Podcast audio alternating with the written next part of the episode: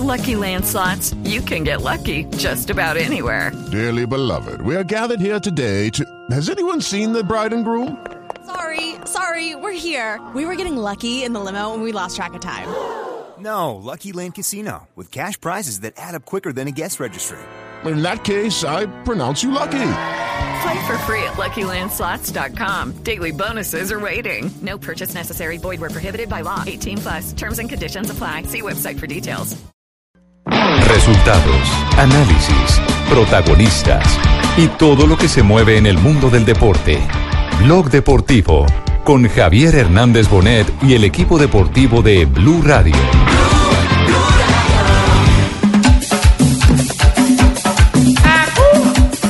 ¡Música de mi tierra! Va saliendo Bruneta, esta es la encina. Ya pide cuero habilitado. Va Mauricio por el primero. Se manda cuero, cuero.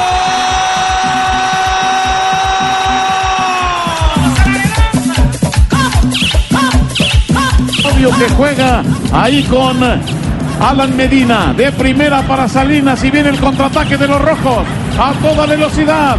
Allá viene el Toluca. Pardo con el tiro. ¡Gol!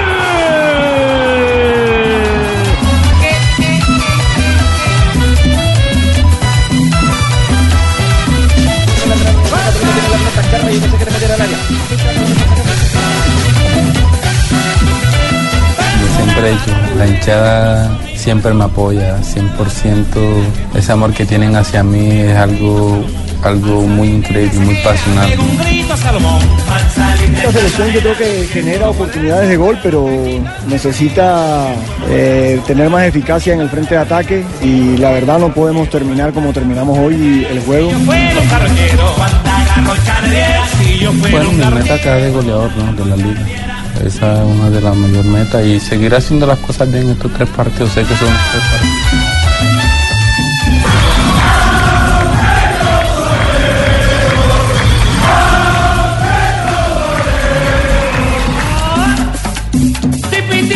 Siempre he dicho, la hinchada siempre me apoya, 100%. Ese amor que tienen hacia mí es algo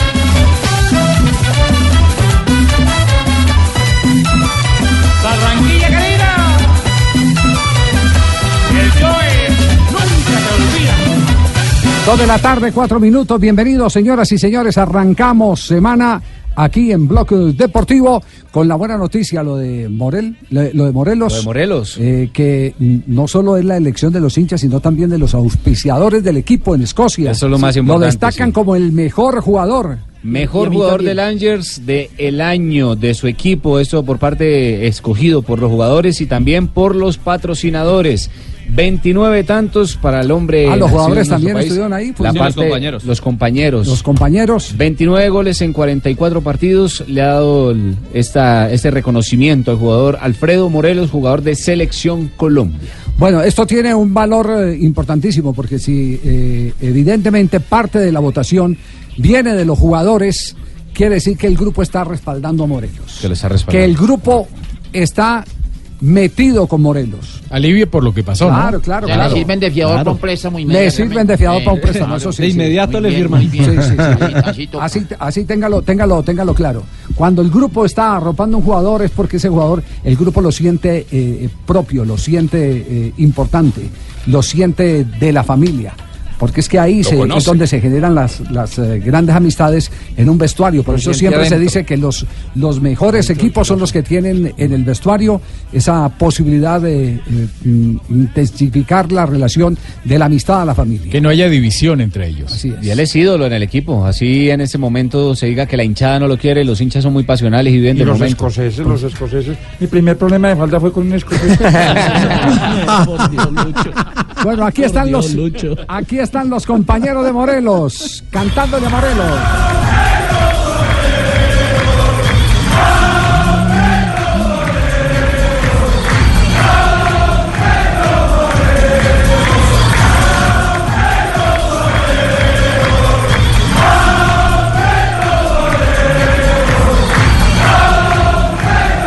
¿Cuántos compañeros tiene? Qué vigor eh, de ese coro, ¿ah? Es que la Qué ceremonia. vigor de ese coro. La ceremonia contaba con los juveniles, el equipo femenino, el equipo sub-20, el equipo de mayores. Fue la celebración del año del Rangers de todos sus premios. Con los gospel. Como siempre he dicho, la hinchada siempre me apoya, 100%. Ese amor que tienen hacia mí es algo, algo muy increíble, muy pasional, ¿no? Eh, El amor que ellos tienen hacia mí, la verdad. Y también se lo he mostrado de, de una forma increíble, ¿no? En la cancha, haciendo las cosas bien, marcando muchos goles. Y nada, todo, todos estos premios son para ellos, la verdad. Se lo merecen, una linda hinchada que siempre nos apoya y nada, muy contento de tener esta linda hinchada.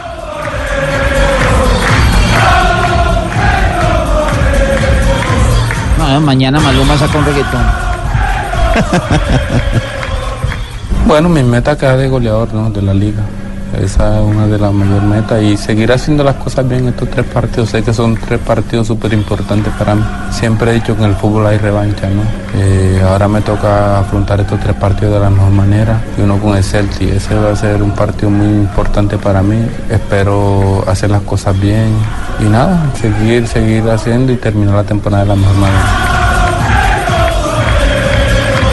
Ya, qué emocionante esto, ¿no? Increíble. Qué emocionante.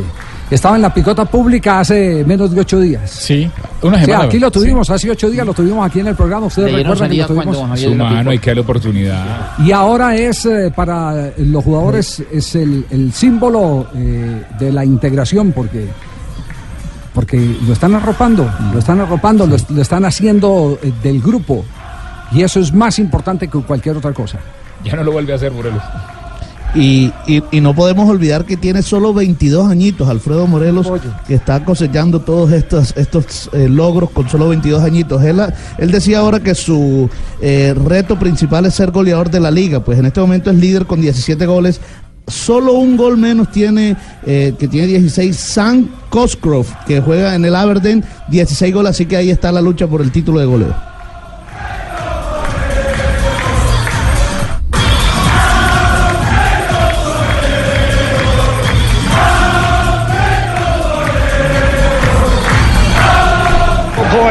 Rangers pushing again. Here's Morelos for four! Rangers back. Morelos is fourth. It's been a one-man wrecking crew. Alfredo Morelos. No hay una verdad más eh, de apuño eh, que en el fútbol hay revancha todos los días.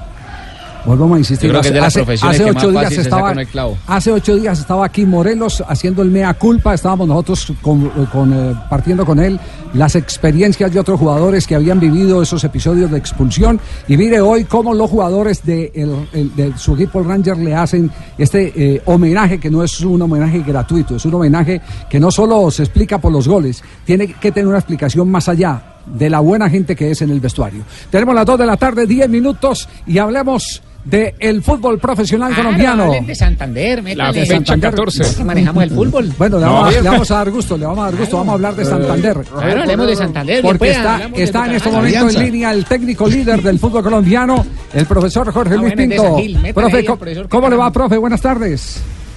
Javier, un gusto saludarlos a todos y a todos los oyentes. De antemano, gracias por aceptar estos minutos para compartir con eh, todos los seguidores de Millonarios en el país a través de Blue Radio. Eh, lo escuché ayer detenidamente y usted dice que no se siente clasificado con 30 puntos. Bueno, mire, hay que eh, someternos a los números y en los números pues hay muchas posibilidades de clasificar de pronto sí, no Javier, pero de buscar el primer lugar que es lo que nos interesa de la reclasificación por encima de todo no, todavía faltan muchas fechas y puede variar todo, ¿no? Ya. ¿Y su meta entonces cuál es, eh, profesor Pinto? Hacer los 40, ¿no? Hacer 40 porque nos ayuda mucho Javier para un tema que es la reclasificación, que es muy importante para nosotros en la mira de buscar una clasificación para una copa. Y lo segundo, en ser primeros, en donde usted bien lo sabe que muy seguramente uno termina siempre de local el doblete o el cuadrangular o lo que sea, ¿no? Entonces todas esas ventajitas que da el ser primero las quiero tener, ¿no? Claro, claro, profesor Pinto, obvio, eh, esos son, eh, digamos que, eh, pequeños detalles que, que pueden eh, encarrilar aún más los objetivos de este, de este equipo embajador en sus manos. Usted también decía ayer no, no fue un partido, no es un equipo aún perfecto. Eh, de la estructura de Millonarios, todavía que, que, que no lo llena. Eh, bueno, mire, dos, tres cosas. Una, tenemos muchas cosas buenas, gracias a Dios, ¿no? Pero, por ejemplo, el manejo en el último cuarto ofensivo, donde quiero que se encuentre más tranquilidad, no hay el desespero para clasificar mejor el juego de área y poder encontrar mejores opciones de gol, ¿no? Ahí estamos afanados y perdiendo la pelota muy fácilmente y es donde aparecen algunos contraataques que, que no nos, son muy buenos, ¿no? ¿Y eso cómo se mejora? Eh, ¿Con las líneas eh, subiendo mucho más rápido para sobre la pérdida de la pelota en el propio campo rival eh, tener la oportunidad de recuperar o no? Con un poquito más de pausa cuando tenemos la pelota en el último cuarto contrario, con un poquito más de asociación y de pronto lo que he dicho siempre, nos falta un poquito de improvisación de ese desequilibrio en el uno a uno, de esa sorpresa en el pase gol, ¿no? Claro, la pausa le da la oportunidad de que las otras líneas vayan subiendo y vayan acompañando, eh, ¿cierto? Para, para tener más volumen, claro. Totalmente, y tenemos mejores apoyos para no perder tan fácil eh, a veces la espalda, ¿no? Y sabe una cosa que nos sorprende de este Millonarios, eh, profesor Pinto, porque no nos vamos a meter mentiras. Eh, el más hincha, el más recalcitrante hincha de Millonarios no se imaginaba que pudiera llegar tan rápido a los 30 puntos. Eh, y, y nos impresiona eso por- porque, porque la nómina no es Con la, la nómina nómina. bollante que tienen otros Claro. equipos. Pero lo que hemos eh, aprendido a ver de Millonarios eh, es la manera de interpretar cada partido de acuerdo a las circunstancias. Este es un equipo que sabe jugar partidos enredados, pero también partidos con espacios. Sí, sí, realmente en eso estamos de acuerdo, a pesar de que siempre reclamo algo más, ¿no? Pero de todas maneras tenemos el control de la pelota, queremos aumentarlo, eh, queremos tener una regularidad en los 90 minutos, ser un equipo que pueda presionar en las diferentes formas de presión que hay, que es adelantada, si es regresando un poquito, la presión directa, todos esos aspectos que, que a veces, por ejemplo, con el partido de Medellín, perdimos un poquito ese manejo, ¿no? Profe, ayer le hizo gol nuevamente el muchacho González Lazo. ¿Qué le da diferente este jugador a lo que tiene usted con Ovelar? Bueno, Lazo, a pesar de su, de su joven competencia, es un hombre que se posiciona más metido en el área. Lo que yo le decía aquí charlando con Freddy Rincón y ellos, ¿no? Tener los 90 minutos a este hombre ahí en el área, picando, chocando, disputando y que lo alimentemos, es una ventaja grandísima que podemos tener, ¿no? Entonces hay que explotarlo. Y él felizmente nos ha acompañado bien en su juego aéreo, en sus cambios de ritmo, en saber un poco acompañar esos aspectos de presión que él pues no estaba acostumbrado, porque él viene de un fútbol mucho más suave en Perú, de un equipo que no tenía tanta exigencia, ¿no? Claro, y más en la altura de Bogotá, un jugador de esa característica desgasta más rápido al rival, ¿no? Sí, sí, sí, claro. Él tiene un biotipo, Javier, eh, yo he dicho que parece en su juventud a Carl Lewis, ¿no? Enormilíneo, bien musculado, atléticamente muy bien formado, ¿no? Profe, me quedó sonando lo que usted dice que le hace falta a este Millonarios para lograr su, su, su tarea, sus 40 puntos. Eh, ¿Qué es trabajable y qué es eh, característica o plus del jugador de lo que usted dice que le hace falta a este Millonarios? El tener mejor posesión y control de la Trabajable. pelota en muchos momentos de trabajo, sí. El ser más consistentes en la presión, ¿no? Que no se pierda a veces la presión que eso cuesta. Porque siempre he dicho que presionar 90 minutos no es fácil y Millonario pues está logrando algunas cosas de esas, ¿no? Entonces, y lo otro que, que, que las opciones que tenemos ser más concluyentes, que definamos, ¿no? Que se llama, no quedemos siempre en el 1 a 0, porque si 1 a 0 como anoche, pues a veces hay, es riesgoso, ¿no? Profesor Jorge Luis Pinto, para muchos, como se venía jugando eh, el torneo, había cierta injusticia, eh, porque un equipo que terminaba primero, por ejemplo, venía, afrontaba la primera serie en mata-mata, como le llamaban, y chao, adiós, de nada servía haber sido primero durante todo el semestre. Eh, el jugar cuadrangulares ahora le conviene un poquito más, es decir, el hecho de que tenga seis partidos asegurados, eh, es más le da más tranquilidad a los técnicos. Un gusto saludarte, mire, sí, totalmente. Yo desde que llegué dije que ese mínimo, este, ese doblete no era oportuno, ni es bueno para el fútbol. Eso hay que ser objetivos. Un equipo que invierte, que eh, pone jugadores sobre el tapete, que hace otras cosas y llega al primer partido, como lo acabas de decir, y queda eliminado, no. No, yo pienso que hay que darle un espacio mejor, competitivo, donde se desarrollen mejor las cosas, ¿no? Ya no se puede el torneo todos contra todos, que la gran Europa lo maneja, pues que estos cuadrangulares al menos brinden un poquito de, de justicia, ¿no? Profe, usted está dominando la liga colombiana, aparte de su equipo Millonarios, ¿qué otro equipo le ha dejado con buen con gusto? ¿Cuál le, cuál le ha gustado? Con buena, buena vista, pues, como se dice. Bueno, no los he enfrentado a todos, pero por ejemplo, América ha evolucionado mucho, nos está haciendo cosas muy importantes. El Junior, su nómina y su eh, experiencia que tiene este grupo, pues también es de mucho cuidado. Y por supuesto Tolima, ¿no? Tolima es una generación que viene trabajando ya varios años, que le inyectan uno o dos jugadores y que le da mucha madurez competitiva, ¿no? Son equipos de, de cuidado, ¿no? Muy bien, profesor Pinto, le agradecemos mucho el que nos haya regalado estos minutos. Mencionó el No, Bucaramanga. men- no mencionó al Bucaramanga, Pinto. No lo mencionó. ¿Verdad? Y la- Ale- Menciona al menos Atlético San Gil, profesor. ¿Qué carajo? Yo pensé que cuando me hablaron que íbamos a hablar de Santander íbamos a hablar de, de mute, de arepa, de carne. También lo engañaron. Bueno, yo, yo le quiero agradecer al profe la deferencia que tuvo de haber dicho que el Deportes Tolima le gustaba. Hombre, Que no. Nosotros venimos Pues, trabajando, profe, y le queremos agradecer de corazón. Y la verdad que cuando yo me enfrento con usted, me quedo asustado. Súper maravilloso. Profe, profe, un abrazo, muchas gracias. Muy amable, muy bien. Muy amable. bien. Chao. Muy gentil a Jorge Luis Pinto, el técnico líder del fútbol colombiano. Repasamos resultados del torneo colombiano. Atención, eh, que Hans en un instante desde Uga nos tiene un chisme grueso. Ya se me va a acabar la moneda. Hay bochinche, hay bochinche. La fecha 14 del fútbol profesional colombiano, Deportivo Cali 2, Deportes Tolima 1. Ese partido se jugó el 14 de febrero, fue adelantado. Unión Magdalena el día sábado venció 4 a 0 a Patriotas de Boyacá. Atlético Huila venció 2 a 1 a América de Cali. La Equidad y mano. Junior. La Equidad y Nos Junior. la mano en el partido, Javier. La Equidad y ¿Verdad, Junior. No, sí, estoy dolido. Estoy dolido. Ese árbitro estaba más asustado que un gato de una bicicleta. ¡Qué pecado!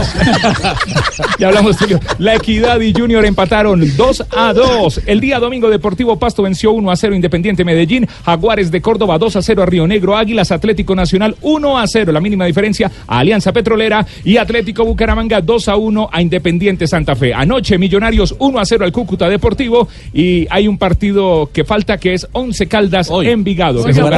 los árbitros. Póngale cuidado a los árbitros. Pero, eh, No, no, no, no. Estoy dolido, Javier. ¿Está dolido? Lo metió en la mano. Ra- Rafael, ¿hubo alguna jugada en el partido de América de Cali? Uy, como, como dice, como, como dice el cuento, como hable, 100. Hable, Rafita, hable, hable. No escuchar. No se me vaya a acomodar. Don Tulio, no, no lo, no lo caree, don No, Tulio. no, no, no, que no se me acomode, que no, se me... no yo estaba en la tribuna y yo le decía al árbitro, corre árbitro, corre, pero no, hermano. Ah. Pues le Ah, cuento- María, tenía más ritmo. No sabe- no Con sabe ni qué decir de la piedra oiga, que tiene. Con decirle que tenía más ritmo la caída de una olla, pues que ese árbitro, hombre. Eh, un muchacho que llevaba dos partidos profesionales, eh, un muchacho del departamento de Sucre, Mauricio dos Mercado. partidos apenas. La, No, culpa, no, no. la culpa no es de él. ¿Cómo van a nombrar un árbitro para un partido donde América se está jugando y la permanencia en- en- dentro de los ocho cuando viene de perder dos Yo partidos? quiero escuchar al pecoso. Cuando el Atlético Huila está buscando también salir de esa zona del descenso, no puede ser. Dijo algo no el Pecoso. No, no, no, por eso el pecoso no habló. No. No, dijo que... No quiero hablar hoy porque no me quiero hacer sancionar. No me quiero hacer sancionar para nada, para nada. Pero tengo la responsabilidad como técnico de venir y darle la cara aquí a los seguidores del América. A los seguidores del América yo tengo que venir acá. Pero lo que yo vi hoy acá, lo que yo vi hoy acá, espero que no lo vuelva a ver nunca en mi vida. Que no lo vuelva a ver en mi vida. Que no lo vuelva a ver yo. Ya le digo, me perdonan, pero espero que no lo vuelva a ver. Muchas gracias. Bueno, yo te entiendo. Fernando. Yo amable. también estoy con vos. Yo soy con Claro, él. si usted es el dueño del equipo, por ¿cómo va a eso, con él no lo dijo, pero me lo dijo a mí. Sí, ¿qué le dijo? Que el hombre está tocado con el árbitro. Sí. Eso sí Pero es así- así en ese término lo no- dijo. No, me dijo, hermano, Ah, yo estoy caliente, hermano. No creo. Y yo también estoy caliente, estoy más caliente que una negra en un baile. Así estamos todos. Calientes. Rafa, entonces el balance arbitral negativo. Eh, sí, completamente. Terrible. Yo, le, di- Cinco yo le di tres puntos a este muchacho. Tres Ah, le puntos. fue bien no, no, no, no, No, Mire, pues, ¿Por qué no hacemos un ejercicio? Vamos a un corte comercial. Listo, listo. Y, y le, le echamos diente al tema de los árbitros. Pero, pero patrón, si a mí sí exclúyame eso porque yo no traje la caja hoy. Ah, para echarle diente, ¿no? Sí, señor, por favor, que ando, ando mueco dependiente. Hans, Hans, ¿algún anticipo desde Buga, por favor, para el programa? Me va a acabar la moneda hoy. Sí. Ve. ¿Qué cuente? ¿Te puedo preguntar algo? A ver, preguntes de que alguien de la mesa de trabajo. informado, allá todos los Al- periodistas tuyos que Alguien de la mesa que pueda tener A ver, la diga, pues. respuesta. a la- ¿Algún- ¿Alguno de ustedes sabe qué hacía Pascual Lescano en la Federación Colombiana de Fútbol, ve? ¿Cuándo? ¿Cuándo estaba allá o qué? ¿Cuándo? Ve, ve, no, no, o sea, el sábado, ¿ustedes qué estaban haciendo el sábado, ve? Trabajando. Estamos aquí en la Trabajando. Imagínate. Estaba, estaba entregando la dotación. No, Yo déjeme. pensé que allá estaba entregando ese la dotación. ¿Usted tiene, usted, tiene, ¿Usted tiene alguna noticia sobre eso o simplemente nos está dando la pista para que la averigüemos? Pues hay, hay, como, como, mejor dicho, como dijo el karaoke, ahí te boto dos pistas. El karaoke. Dos de la tarde, 22 ¿Vas a minutos. ampliar la noticia o Sí, no? sí. para ver? Sí, vamos a ampliar la que- noticia. Hay que hablo por el WhatsApp. Vamos a ampliar la noticia. Además, Peckerman también estuvo. Estaban eh, entregando la dotación. Ah, ¿estuvo Peckerman en Colombia? Estuvo, claro, Sí, Peckerman sí. ha estado aquí Sí, todos estos días. Así Eh, es, Javier. una que semana. Una semana aquí. quiero dar la primicia a partir de No creo que muy a gusto la vaya a dar en este programa la Eh, primicia. Pero la próxima semana empiezo en el minuto de Dios. Dos- 2.22. Ayer hubo otro encuentro en el eh, eh, aeropuerto El Dorado. Les vamos a contar eh, y tiene que ver con Peckerman. En instantes, todo aquí en Blog Deportivo.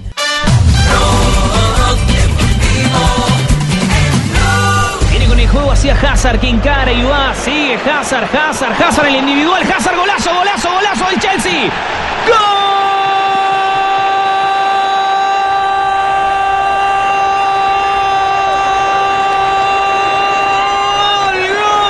¡Gol!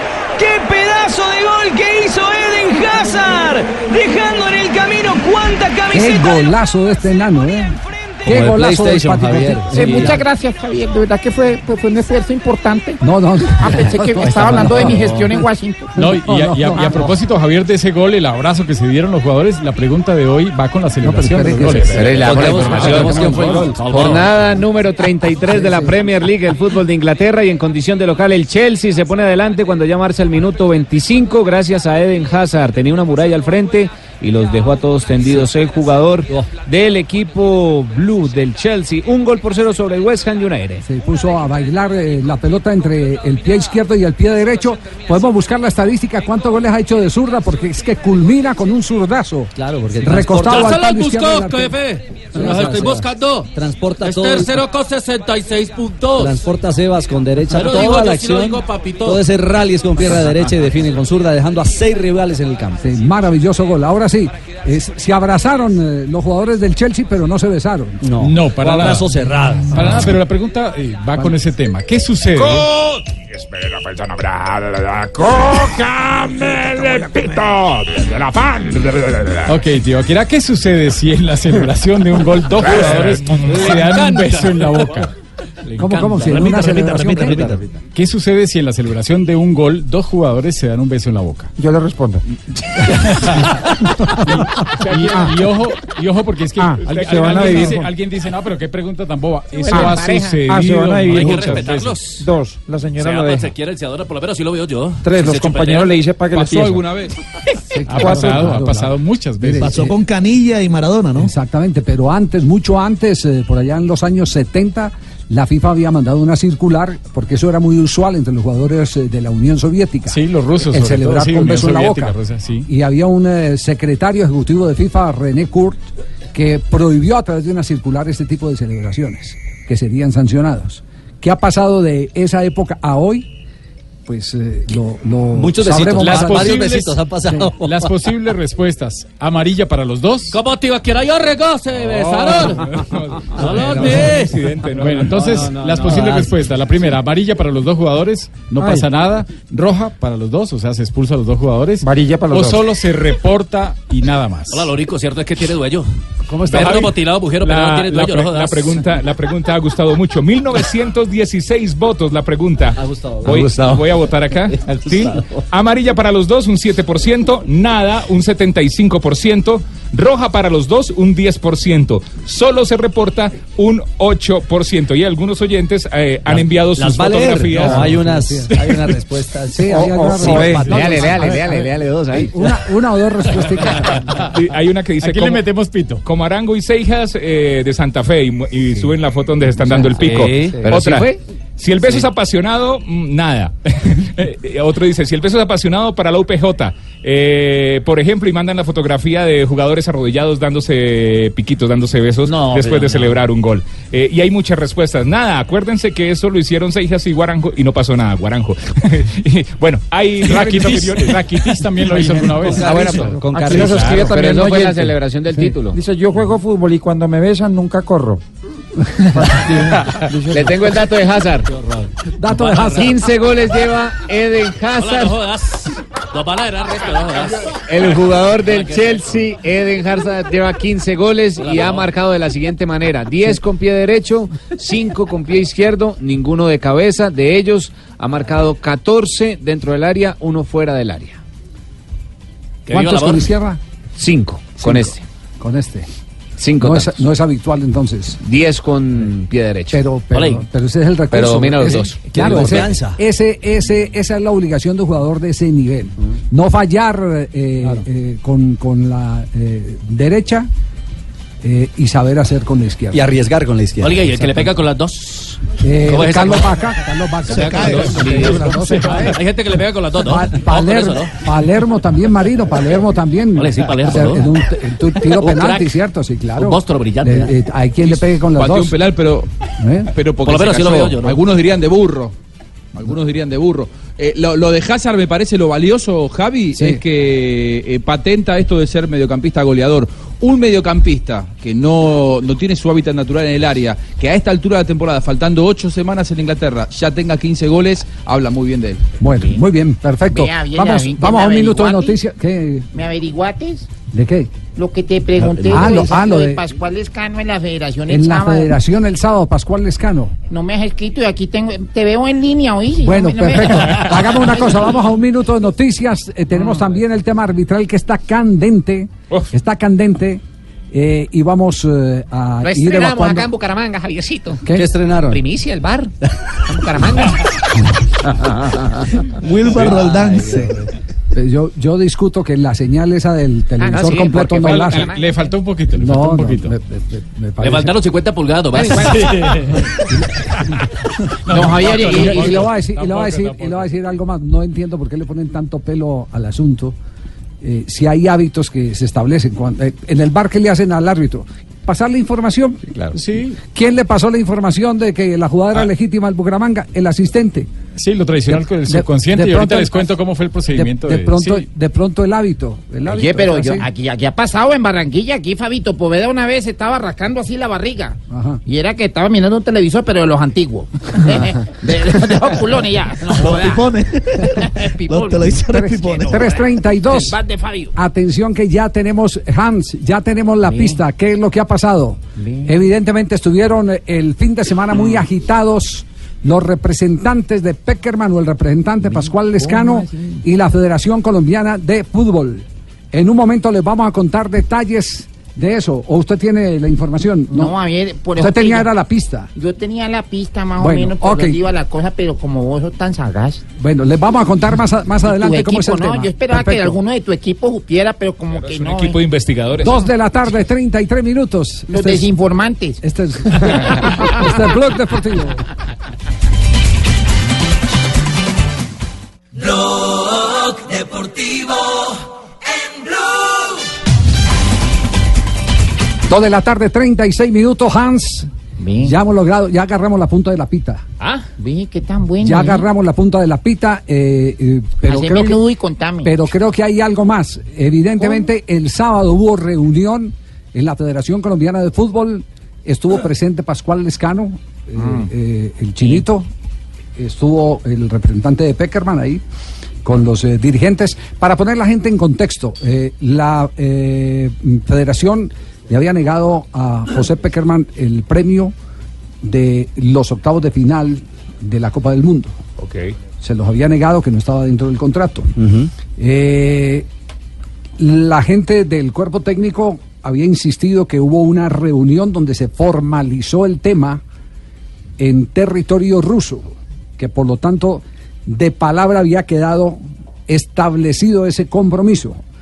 Pero todo estripa- estribaba la diferencia en que eh, Pascual Lescano eh, se había gastado de una tarjeta de crédito eh, una cantidad de dinero no autorizada, por supuesto que me imagino que lo hizo fue en, en cosas de, de la misma federación, pero sin autorización del dueño de la tarjeta. ¿Cierto? Sin el ok. Es como una tarjeta corporativa. que- Exacto. Que, que, que yo con la tarjeta corporativa pues le- me dé por invitarlos a todos ustedes. Ay. Mañana pasado mañana tengo que responder por ese dinero. Ay, Javier, ¿usted no tiene esa tarjeta que me haga el favor y me la preste ocho días? No, no. Conclusión, eh, estaba aquí el cuerpo técnico, pero para más evidencias, conectamos en este momento eh, desde Río de Janeiro a Marina Granciera, porque Marina tiene eh, ya más precisión sobre el encuentro Yesurum Peckerman aquí en territorio colombiano. Marina, buenas tardes. Hola Javier, hola compañeros, 4 de la tarde, 38 minutos aquí en Río de Janeiro. Y sí, Javi, imagínate que venía en el avión eh, junto con el presidente de la Federación Colombiana de Fútbol, Ramón Yesurún, a territorio brasileño para la reunión eh, definitiva de mañana de la Comebol eh, para definición de cuál será la sede de la próxima Copa América, que posiblemente será Argentina y Colombia. Pues eh, muy amablemente, eh, Ramón Yesurún, cuando nos saludamos, eh, hablamos un poco del técnico de Colombia actualmente, Carlos Queiroz, están todos muy contentos con la labor de Carlos Queiroz, con el profesionalismo del portugués, con el trabajo que ha hecho en esos dos meses que está a cargo de la selección Colombia, un poquito más de dos meses, y en esas me dijo, ayer me encontré con Peckerman en el aeropuerto. Así que también estuvo José Ayer, Néstor ayer, Peckerman ayer me en encontré Bogotá con y ayer se estaba Peckerman yendo en el aeropuerto. Entonces eh, coincidieron. El uno iba para Río de Janeiro, Yesurún, y el otro para Buenos Aires. Exactamente, se cruzaron en la zona Entonces, entonces internacional. hubo el encuentro. Y el sábado, como dice Hams, evidentemente estuvo Pascual Lescano en la sede de la Federación Colombiana de Fútbol. Pues bien, les voy a contar lo que, lo que hace un par de minutos me han contado, o me ha contado una fuente muy importante, muy cercana a la Federación Colombiana. Eh, ante la manera como se dilató eh, este arreglo, el cuerpo técnico, en particular José Peckerman, firmando a nombre de los integrantes del cuerpo técnico, le envió una carta al presidente de la Federación Colombiana de Fútbol. No conozco el texto preciso de la carta, me han eh, establecido dos o tres puntos que contiene la carta. Una de las características de la carta es una condición muy amable, un reclamo muy gentil de unas obligaciones que a juicio del cuerpo técnico se habían eh, contraído en una charla que sostuvieron con los jugadores en concentración en Kazán. Allá se reunieron, allá hablaron de premios con los jugadores y ahí se combinó también el premio para el cuerpo técnico. Me dicen que en la carta eh, citaba eh, el profesor José Peckerman como testigo eh, a Álvaro González, que estuvo reunido, y quien fue Álvaro González el que dijo en ese momento, no hay problema, me parece justo que, que- este, eh, eh, esta solicitud tenga, tenga su, su, eh, vía libre en la Federación Colombiana de Fútbol, porque se estaba hablando de que el premio era para integrarse entre jugadores y cuerpo técnico, el cuerpo técnico manifestó que quería, era un premio aparte, una prima de éxito, eh, diferente a la que le iban a pagar a los futbolistas.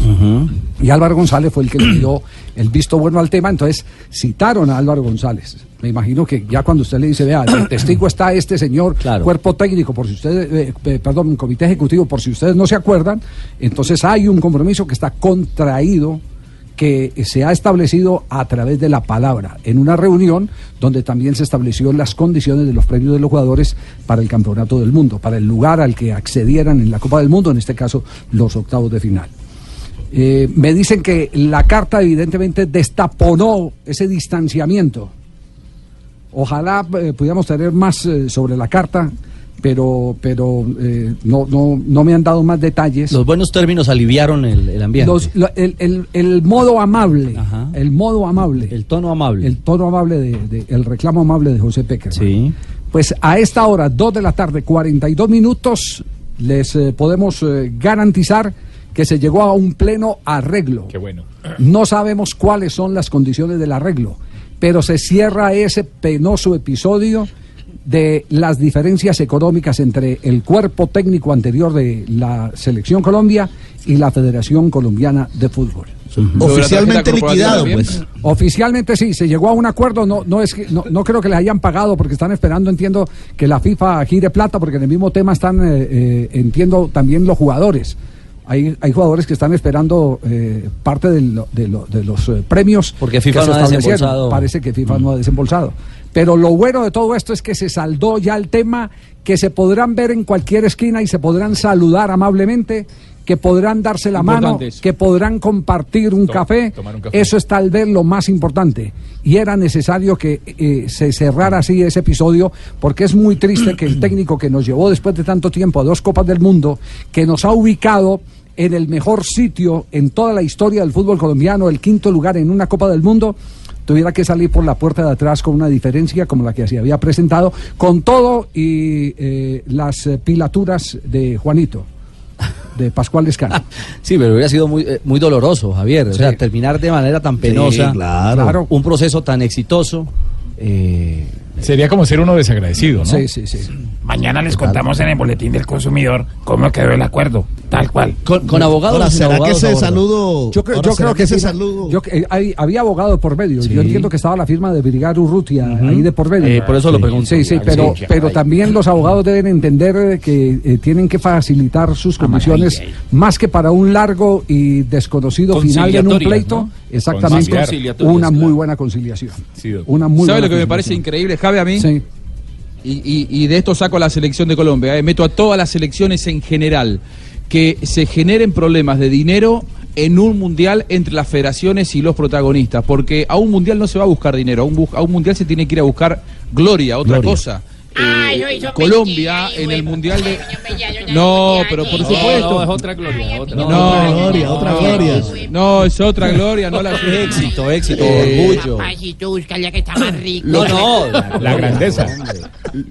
Lo que Peckerman le dejó a Colombia y lo que Colombia le dejó a Peckerman en Brasil 2014, eso no se puede pagar con ningún eh, ninguna chequera del planeta, porque ese quinto puesto no se lo borra nadie a ninguno de los dos. Entonces, que Peckerman tenga algún tipo de diferencia económica con la Federación Colombiana por dinero, si no se va a hacer más rico o menos rico, ni la Federación ni Peckerman. Yo no puedo creer cuando los protagonistas no ven lo que tienen ante sí en un mundial. Compatriota, Bueno, ¿y tú y yo cuándo vamos a conciliar lo que me quedo viendo en Argentina? Confirmado a las Pero 12 y nosotros no tenemos 45. mundiales en el medio. Se llegó a un arreglo, no hay más diferencias, termina el litigio entre el cuerpo técnico anterior y la Federación Colombiana de Fútbol. Muy bien. Ahí descentrado. Gracias Hans eh, por la pista. Sí. Gracias Marina eh, también por quién la le dio vitiligio, ¿eh? Vitiligio, ¿quién le dio vitiligio que vos dijiste? No, no, es, es No vitiligua. además. se dice Litigio, se todo vitiligio. Yo dije vitiligio. Litigio, Ah, litigio, litigio. oí mal. Mari Panorama en este momento en Brasil eh, para las decisiones de mañana con eh, presidente de la Federación Colombiana a bordo y director de Col Deportes que estará viajando esta noche, el doctor Lucena. Exactamente, Javier. Bueno, ya está aquí en Río. Se nos cayó. La brisa, la brisa. Se sienta yo- que Yo estamos voy y en la recojo, Javier, Sí, donde sí, sea, yo la recojo. Ahora sí, Mari, a ver. Ahí volvió. ¿Ahí me Sí. escuchan? Sí, ¿Ahí me sí, escucha sí. mejor? Perfecto. A ver, a ver, a ver. Bueno, ya, ya- está Ramón Yosurún entonces aquí ultimando los detalles de la reunión de mañana, que ya tiene hora para, para empezar. Será a las 9 de la mañana. Volvió y se cayó. 9 de la mañana, ¿de a dónde? Nos dejó el suspenso. muy ¿De. También le Brasil- gusta dejarnos. ¿De Brasil o la de Debe ser Colombia? hora local. Hora Sí, local. es hora local. O sea, local en donde allá o acá. En Brasil. Porque si está allá, nosotros acá. 7 de la mañana, hora colombiana. Ah, bueno. Bueno, queda- quedamos ¿De- de cuál pendientes. local? ¿Cuál localidad? Bueno, vamos, vamos a restablecer. Atención que hay un equipo que está en este momento agitando el tema arbitral al interior de la división mayor del fútbol colombiano. Después de comerciales, volvemos con ustedes aquí en Blog Deportivo.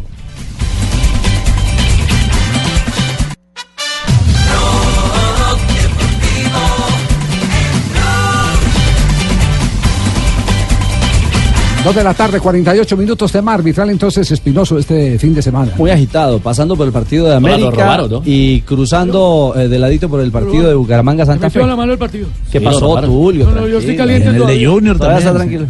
tranquilo. Ah, todo, ¿hay reclamo por todo? Pues, No, no, es no, que, de es que hay, lo hay- mucho, hay mucho reclamo, vea. En Sí. el partido de Will América, el muchacho Mauricio Mercado, tres puntos de calificación. El pito. El juego entre el Equidad y Junior, Pasó raspando el árbitro Ospina, flojo en la parte disciplinaria, en el empate de 1 a 1. El juego entre Unión Magdalena y Patriota le fue bien a Carlos Betancourt. El partido de Pasto y Medellín, Nicolás Rodríguez, no puede ser posible que un árbitro, al minuto 43, un árbitro profesional, le muestre dos veces la tarjeta a un jugador, al mismo jugador, por la misma jugada, por la misma falta, se la enseñe dos veces. Primero, le muestra la tarjeta, la baja, le habla alguna cosa y vuelve y le muestra otra vez la tarjeta. Eso reglamentariamente, ese procedimiento va para tarjeta roja, aunque es una jugada para amarilla. Se equivocó el árbitro. Eso es lo mismo Pero- que hizo el otro día Inestrosa. tenía que echar, ¿cierto?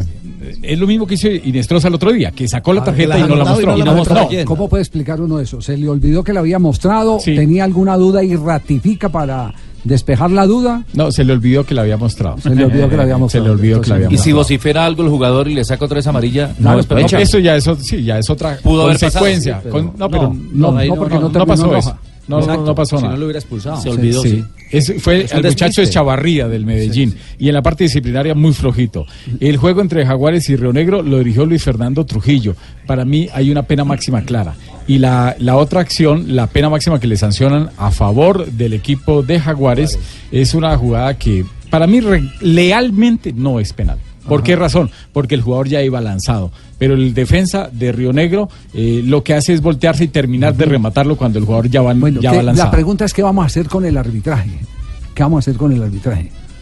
Ese es, ese es el, el tema más complicado de todos. El, el viernes el presidente de la DIMAYOR a un medio de Cali, Deporte Total en la ciudad de Cali, dijo que si los árbitros no mejoraban, que iba a traer jueces extranjeros. Bueno, pero, árbitros. pero eso no es tan fácil. No, pero eso no es tan fácil. No, no es tan fácil y esa no es la solución. Ese- No, eso, requiere, eso requiere una au para, para, que, para que nos pongamos en contexto.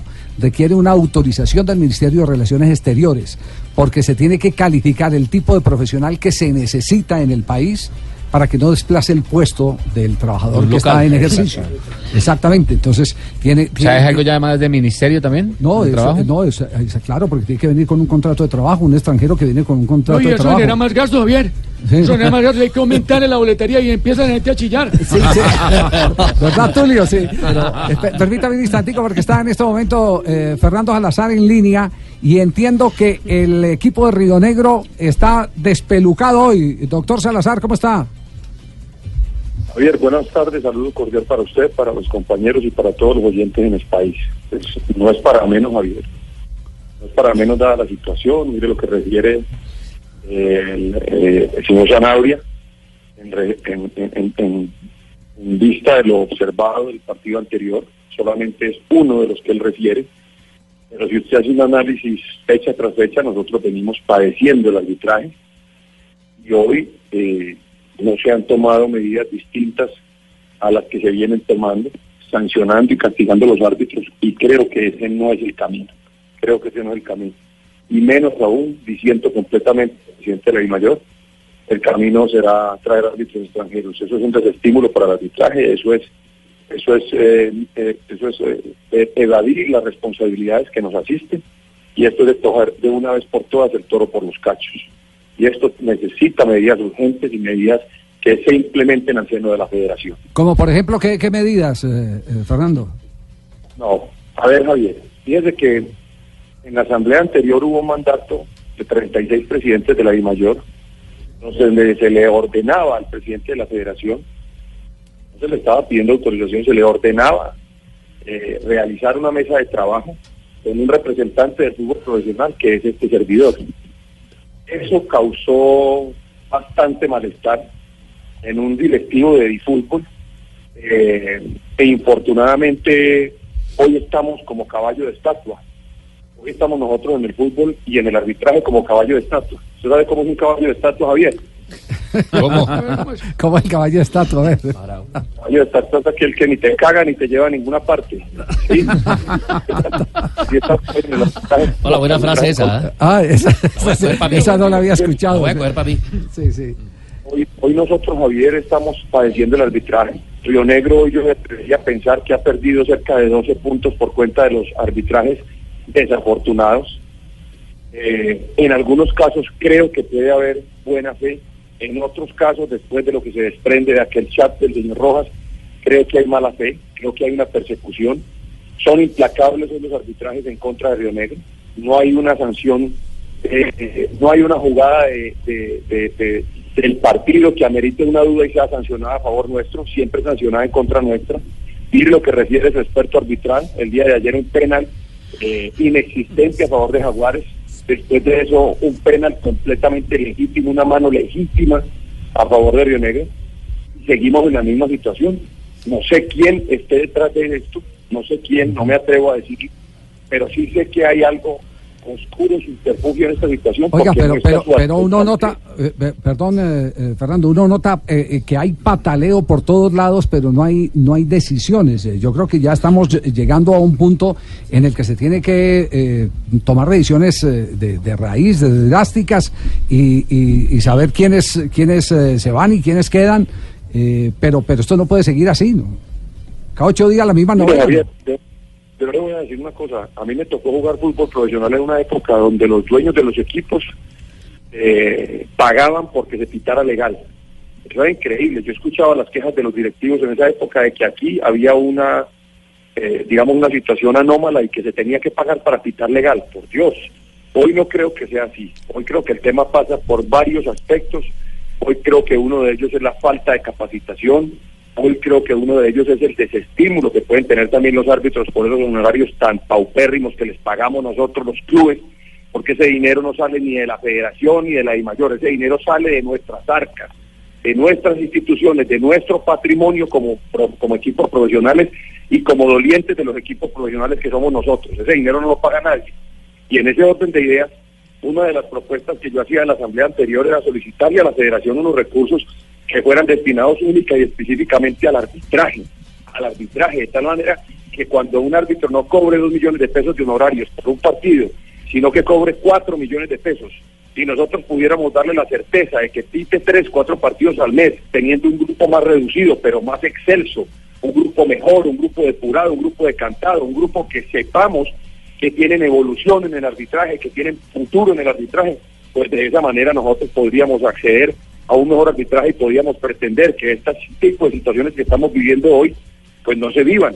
Pero cuando usted no paga bien, cuando usted no capacita bien, porque dos personas les queda completamente imposible, Javier, eh, manejar fútbol profesional masculino de la A de la B, manejar fútbol femenino y programar 600 partidos de la sub-20, es completamente imposible que esas personas se puedan dedicar a Eh, Es decir, lo usted, usted lo que está solicitando es que le quiten el arbitraje a Álvaro González, es lo que está solicitando. No, nosotros no estamos solicitando nada en particular. Es que entre otras cosas el señor González no tiene por qué tener injerencia en el fútbol, en el arbitraje, ni, ni el fútbol aficionado ni el fútbol profesional por estatutos de la FIFA y por estatutos de la Federación pueden tener injerencia en el arbitraje profesional colombiano. La comisión arbitral, la CAN, tendría que ser una institución completamente independiente, Javier. No tiene por qué tener injerencia nadie del fútbol profesional colombiano y nadie del fútbol aficionado, menos aún. Pues imagínense el fútbol aficionado manejando el arbitraje del fútbol profesional colombiano. Eso, eso sería increíble, eso sería absurdo. ¿sí? Fernando, es con- que se elabore esa mesa de trabajo, que se conforme esa mesa de trabajo de parte de la Federación Colombiana de Fútbol y podamos nosotros empezar proactivamente a trabajar y a ver cómo encontramos fórmulas para mejorar el arbitraje. Hay cosas muy simples, Javier. Crea otra comisión adicional que evalúe y califique a los árbitros cada fecha para que los mismos que designan no sean los mismos que califiquen esos árbitros. Entonces, cuando vos mandas una protesta sobre un árbitro que vos programaste, pues casi siempre vas a salir en defensa de ellos. ¿sí? Y te pierde oportunidad. Y lo que queremos aquí es que el campeonato trascienda donde los protagonistas sean los 22 jugadores, no los árbitros. A usted me parece muy triste, Javier, que nosotros llevamos tres fechas consecutivas donde hay pena a favor de Río Negro y no lo han sancionado porque simplemente no le ha dado la gana a los árbitros o porque simplemente no se han dado cuenta o no se han percatado y los asistentes no apoyan. Pero si es un penal en contra, sí lo hacen. Eso necesita reformas porque además los árbitros no pueden incurrir, Javier, en un abuso de autoridad. Eso está claramente tipificado en, en el artículo en el artículo 101 del Código Disciplinario Único. Si los ejercicios arbitrales tienen completa transparencia y no serán sancionados de dos a cinco años. No puede ser que un árbitro entonces, porque no se le da la gana porque no quiere a Fernando Salazar, no le sancione un penalti a favor de un equipo que además eh, está haciendo un trabajo eh, de primer nivel, pero que infortunadamente cuando vos no estás bien y las cosas no te funcionan, pues tampoco te entra, Javier. Y hoy estamos en posición de descenso. Hoy Río Negro está en posición de descenso no solamente por su mal desempeño, sino porque 12 puntos en las 14 fechas que van del campeonato han sido restados por cuenta de las decisiones arbitrales. 12, Javier, 12. El día de ayer en Montería, lo acaba de decir tu asesor arbitral, penal en contra, mal sancionado y pena a favor, dejado de sancionar. ¿Cómo se llama eso, Javier? ¿Qué nombre se le puede dar? ¿Qué puede pensar la opinión pública frente a eso? Fernando, eh, el- la, solución y el proyecto del que usted habla de mejoramiento del arbitraje se presentó hace rato y pues no ha empezado a rodar.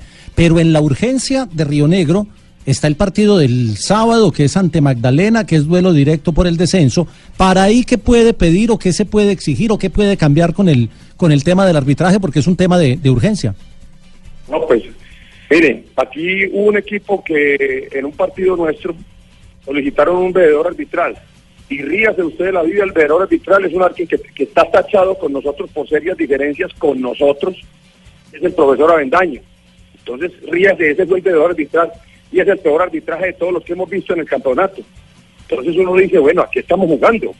Eh, te, re- te respondo la, la, la pregunta, John Jaime. Eh, estamos como caballo de estatua. Yo hace más de un año y medio pasé un proyecto arbitral.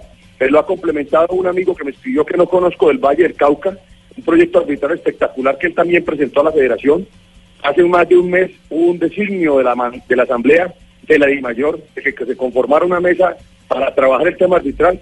Y seguimos como caballo de estatua. En este momento no pasa absolutamente nada. Muy No grave. pasa absolutamente nada. Tal vez eso es lo más, eso es lo más grave es eso, que las decisiones de una asamblea no se puedan ejecutar, ¿no? Si la asamblea es soberana, está, por- está por encima de todo. Maniatados. ¿Cómo le parece? El mandato soberano del fútbol profesional, que es la matriz del fútbol profesional colombiano. Hoy se desobedece, hoy se desasiste, hoy se, hoy, hoy se desatiende. Eso es increíble, eso es increíble. Bueno, es- esta- Seguimos nosotros con un fenómeno y un flagelo de un mal arbitraje, derivado, repito, en muchos casos de malas capacitaciones, derivado de deficiencias que hay y que se debería mejorar a través de un mejor trabajo. Yo sé que esa gente de la CAN, los miembros de la CAN están haciendo un trabajo muy bueno, pero no les alcanza para hacer todo lo que tienen que hacer si eso que no ha empezado a, fu- a funcionar el fútbol femenino. Eh, una, una pregunta final que tiene que ver no con arbitraje, eh, pero tiene que ver con el futuro de Río Negro. Presidente, la ficha, porque hay eh, información de que será vendida, de que ya está negociada. ¿Es cierto eso? ¿En qué está Río Negro Águilas en ese momento? Mire, este es un, paso, este es un país de, de- de fake news todos los días. Eh, hace dos o tres días me llamaron varias personas, entre ellas eh, el presidente de la IMAYOR, que es mi amigo personal, a decirme que si era cierto que había comprado el Deportivo Independiente de Medellín.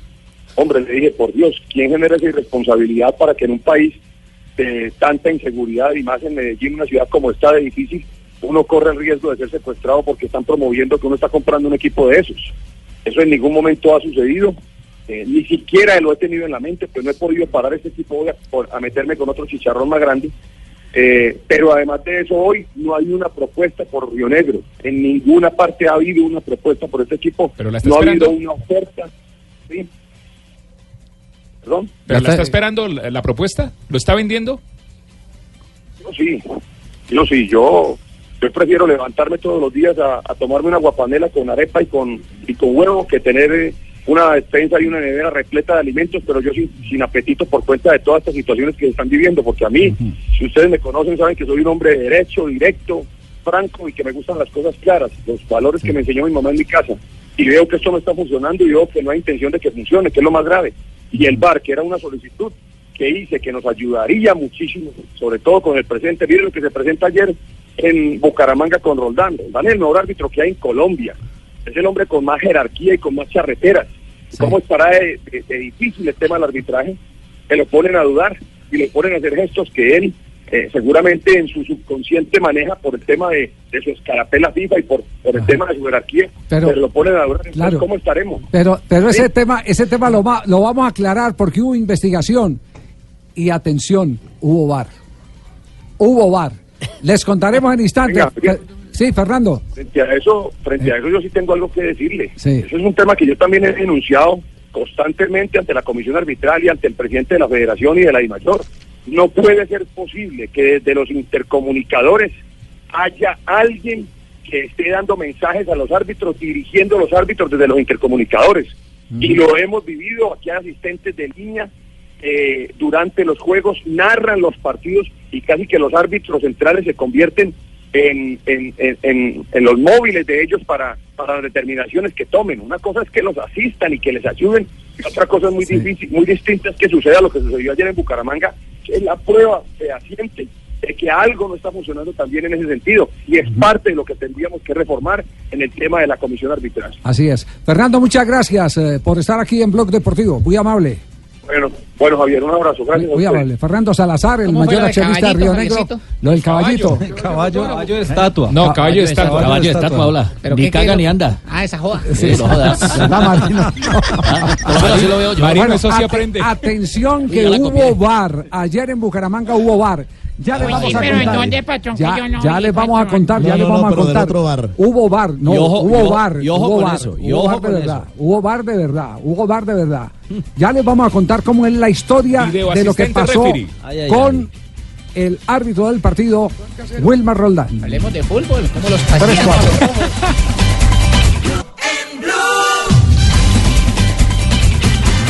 3 de la tarde, 9 minutos, estamos en Blog Deportivo. Rafael, hubo bar entonces. Se confirma que hubo bar.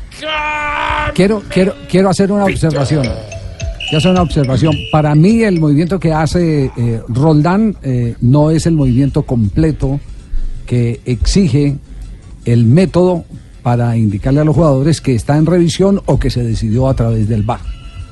Lo que pasa es que ahí lo traicionó el subconsciente, ¿no? Sí, sí, sí. Intentó, pero no- Sí, Sí, y- pero- y- pero, pero- yo tampoco le veo tanto problema a la, No, a- a yo- la acción. Eso no es. eh, O sea, el gesto como tal. no, él puede, él puede decir, sí, yo lo, yo lo, yo lo hice, pero fue me subconscientemente salió, sí. porque yo trabajo mucho a nivel internacional Claro. y lo Tengo tengo, la mecánica. acostumbrado, tengo la mecánica. Además, entonces, porque eso el, no- eso además lo- tampoco lo- es. dos veces. Uno es como al aire, en solitario, y luego al arquero. Es Sí, como que le indica. sí. Eso- eso- eh, eh, él No, también, pero- él también pero, puede decir, él también puede decir, la seña que yo hice como un televisor no era un televisor, sino era que reanudaban de 5 con 50.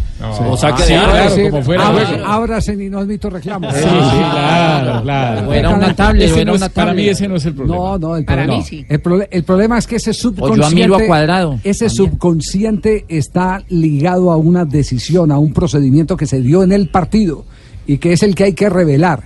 Eh, Rafael Sanabria ha investigado y con qué se ha encontrado, Rafa. Mire, él cuando va hacia el centro eh, es- comete un error y es que uno como árbitro lo primero que tiene que hacer es voltear por la derecha por donde tiene su asistente y antes de señalar mirar qué hace el asistente. Entonces el asistente lo primero que hace es correr hacia el centro.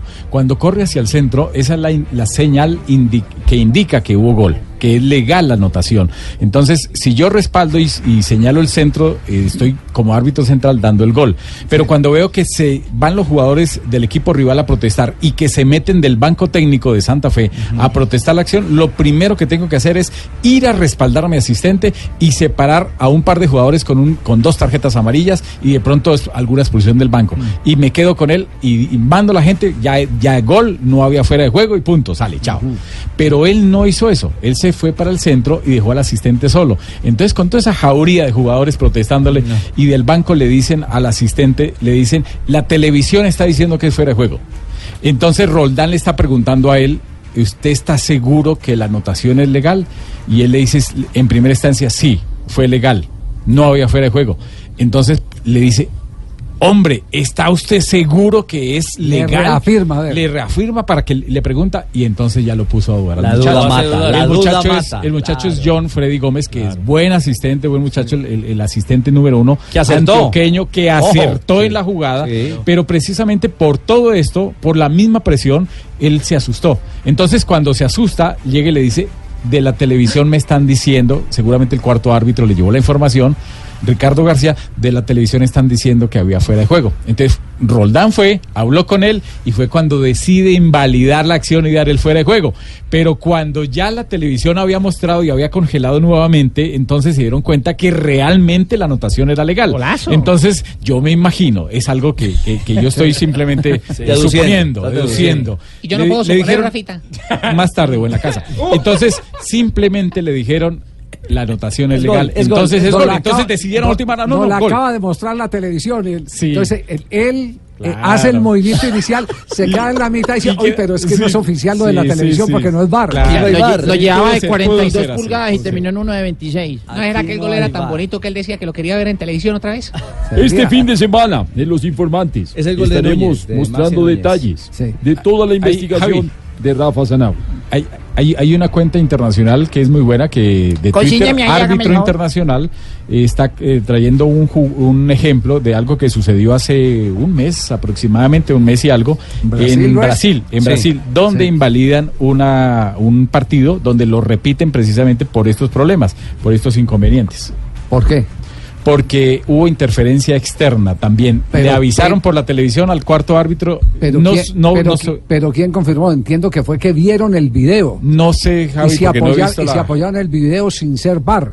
Claro. Entonces, eso sí está Es una prohibido. interferencia externa, Eso sí está sí. prohibido. Pero aquí, ¿Cómo ¿quién, lo aquí, aquí ¿quién, puede, con- ¿quién vio al cuarto hombre yendo a- al monitor de televisión para al, al menos que, al Nadie. menos que Pasó a lo los- mismo en el Mundial 2006. Sí. En, la, en la final de Alemania, ¿se acuerdan? El Claro, cabezazo la de de Elizondo, a claro. Zidane, o de Zidane a Materazzi. A Elizondo le, le, le abrisa el cuarto árbitro. Medina Cantalejo. Viendo el monitor. Claro, el, pro- el problema es que no está autorizado eso, digamos. Es, Claro. es irregular el procedimiento. Bueno, pero que hablen los es protagonistas al menos, ¿qué carajo? Oiga, que hablen los jugadores, yo qué Sí. Sí. Javi- Javiercito, que hablen los que estuvieron ahí en la cancha. Sanabria ¿Cómo, de un cómo televisor quién? A ver. ¿quién, quién? ¿Cómo quién? Por ejemplo, le tengo apreciado. Habló de esa joda del ¿Ah, mar. sí? ¿Ah, sí? apreciado. Creo que todo el estadio lo vio que, que en línea levantó la banderola, ¿no? Si fuera sido Santa Fe, no sé qué pasaría. Ahí se las dejo. No la levantó. Mi amigo Leider, le mando un abrazo. No la nunca levantó. levantó el Nunca levantó Nunca, el nunca, que Leider. el suyo muy Nunca, nunca, Sí, sí, no me alcanza. Igual que Acá tengo a pero- Giraldo también, si pero, quiere. pero, pero El nunca entrenador. levantó el banderín. El muchacho fue seguro desde el comienzo. Javiercito, acá tengo a Carlito Giraldo al lado si quiere que haga un análisis ¿Qué- y hable del arbitraje. qué dice El Carlito entrenador Giraldo, del pues? Bucaramanga. Claro, véalo, acá está Carlito Giraldo. ¿Qué opina, Carlitos? Se veía muy vivo los colores, el rojo pasión, así el rojo, mm, el rojo del Santa Fe con el amarillo, pues, que, que el amarillo ¿no? el amarillo del, del Bucaramanga. Además, siempre me ha causado curiosidad el letrero que llevan adelante los jugadores de fresca leche, como que, ay, no sé, algo me pasa. Bueno, en fin, No, eh, buen partido. Y, y- Roldán, eh, el árbitro, pues, no sé, él le estaba haciendo como señas a alguien, no sé, como de un televisor, como, yo creo que era como preguntándole qué tal se veía, si estaba chusco, si estaba feo, si estaba bonito, se veía en televisión. Porque, pues, ajá, o sea, muy futbolistas y todo, y muy árbitros y todo, pero ay, todos nos queremos ver divinos, ¿para qué? Sin duda alguna, ahí está No, Carlito Giraldo. no, no, Sí, no, sí. no, Ese, es este el ¿Cuándo me va a homónimo. Este es el de la red. Este es Carlos Giraldo de la red. Se equivocó de teléfono. Pingo. Usted llamó al que no era. Llamó al que no era. Qué pena, qué pena. Es que ¿Cuándo me vas a entrevistar a mí? es el de Francia. Yo me la paso oyendo la red. No, usted, está, confundiendo la cosa porque, bueno, nosotros también Era hablamos Carlito de Giraldo, fútbol, hombre. Porque Bueno, a nosotros nada. Cambie el teléfono. Ese no es el Carlos Giraldo. que Jonathan le pasó el que no era. Equivocado yo, entonces, para Sí, la sí. madre. Pero sí hubo, sí hubo un hecho que vale la pena destacar. Eh, eh, Arley está en la ciudad de Bucaramanga. Eh, eh, vale la pena escucharlo. Aquí estoy, Javier, en todos No, los no, no, rincones Arley. No, no, no, Colombia. ese es Arley, no. Homónimo. Este es Durán. Ah, es Este es Arley Arley. Durán. Es que yo estoy listo ya que no habla JJ. No lo No, este es Arley, Ah, Arley bueno. Durán. No, no, Ar- usted está en Río Negro y yo en Arley, Medellín. Yo- yo hablo desde Medellín. Conclusiones, Arley.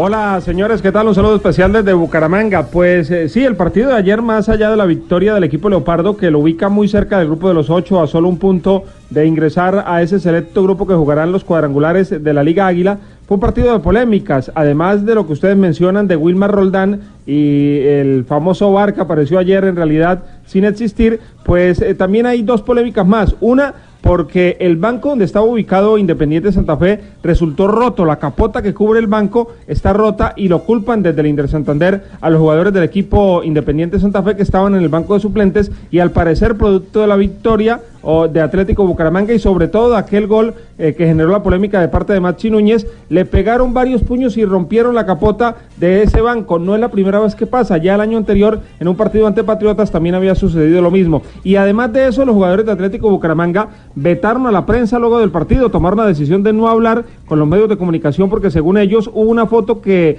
mm, se eh, subió la semana anterior a redes sociales eh, donde se decía que algunos jugadores del equipo Leopardo estaban tomando y estaban en casinos. Sin embargo, llama la atención porque esa foto fue subida por parte de una cuenta de hinchas y además no se muestra ninguno de los jugadores del equipo Atlético Bucaramanga. Veremos qué pasa. El cierto es que lo cierto es que hay veto de parte de los jugadores del equipo Leopardo a la prensa santanderiana. Un abrazo especial a Arley Durán.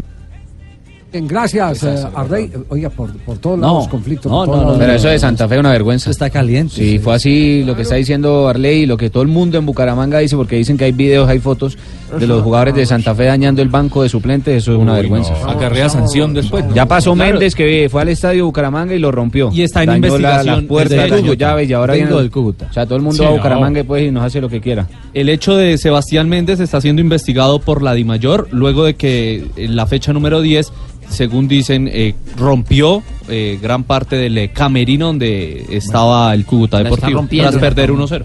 Muy bien, eh, quedamos, quedamos eh, a la expectativa que va a pasar. Este, este hecho ya fue informado. ¿Qué dice Yamit?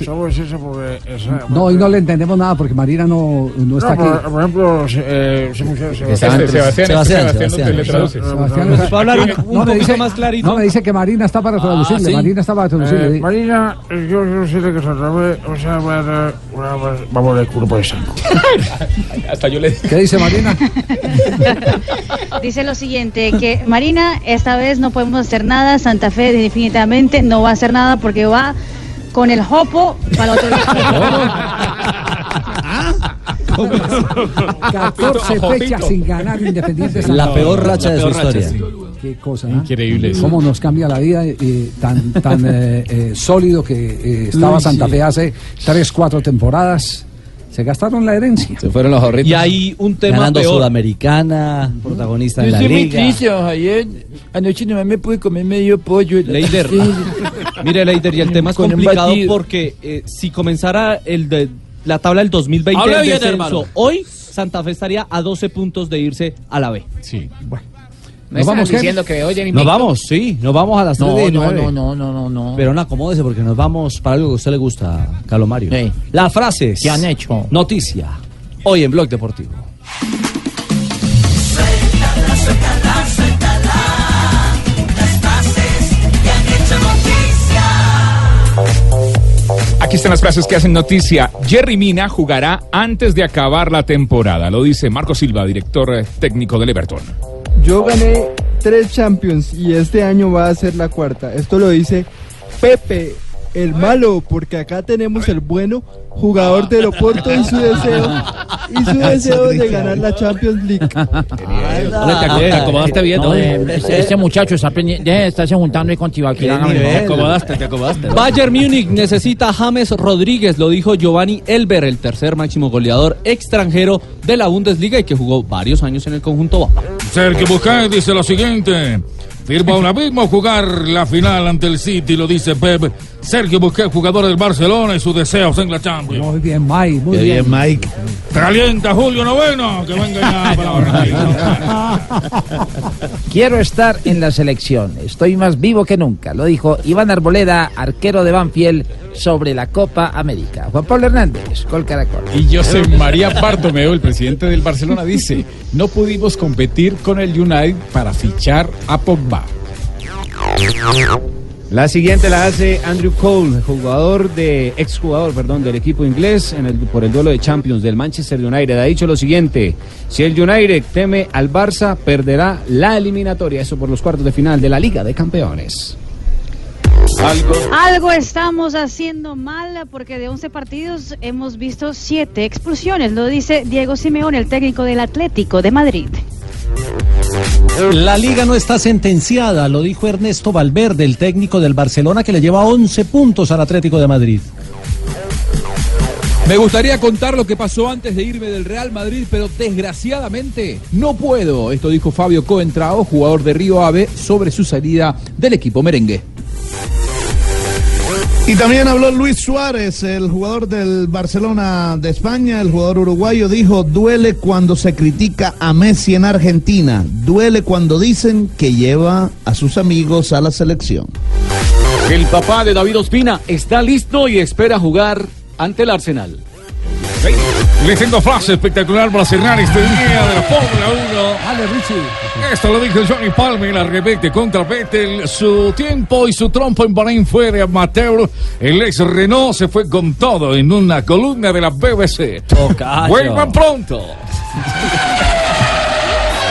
Y lo sigue diciendo el erizo, bajándose de la eriza. Ay, ay, ay. Uy. Ay. Uy. Ay, ay, ay. No, no, no. no. Las frases que han hecho noticia. Rock Deportivo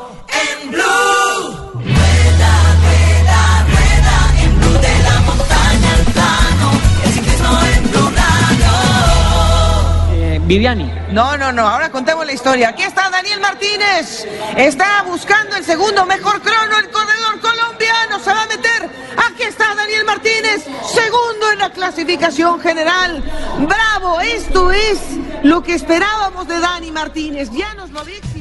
Carrerota de Daniel Felipe Martínez en el inicio de la lo que ha logrado Daniel al- Martínez. Un momento, JJ, dispénseme usted. Que Daniel Martínez ha hecho una linda etapa hoy, lo que la gente estaba esperando. Y esto es impresionante.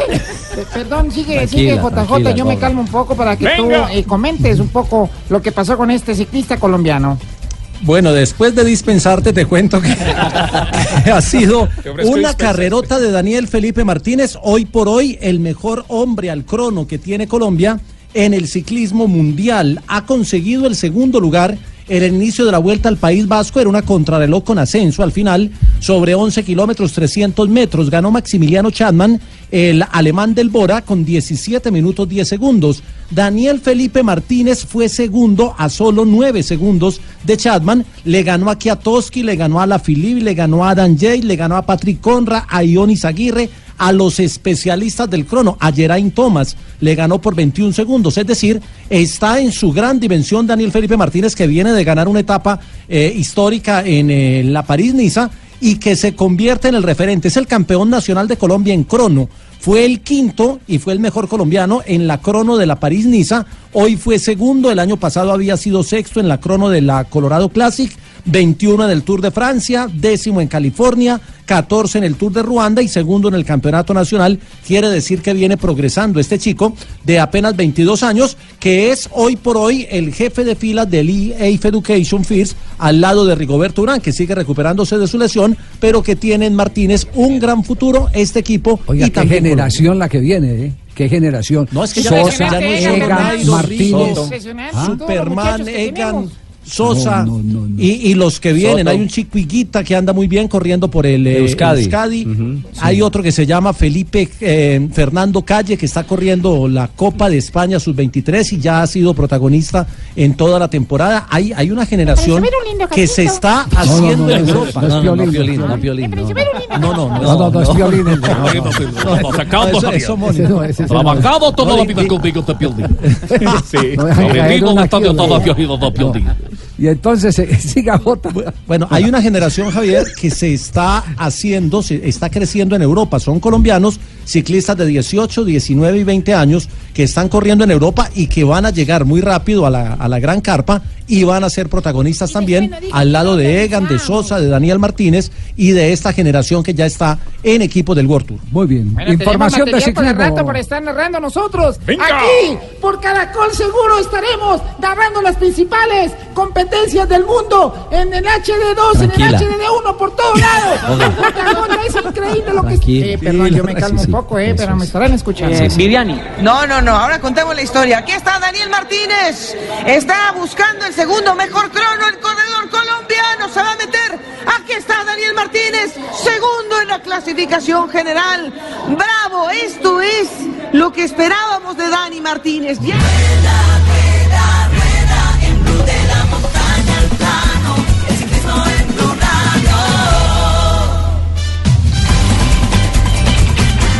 Tenemos las 3 de la tarde, 29 minutos. Una buena noticia del fin de semana.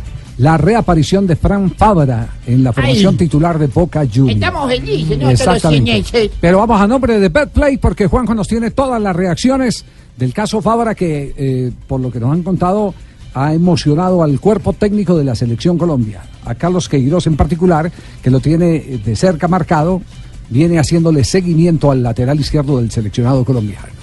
BetPlay, la jugada oficial de la Selección Colombia, presenta en Blog Deportivo la jugada de la fecha.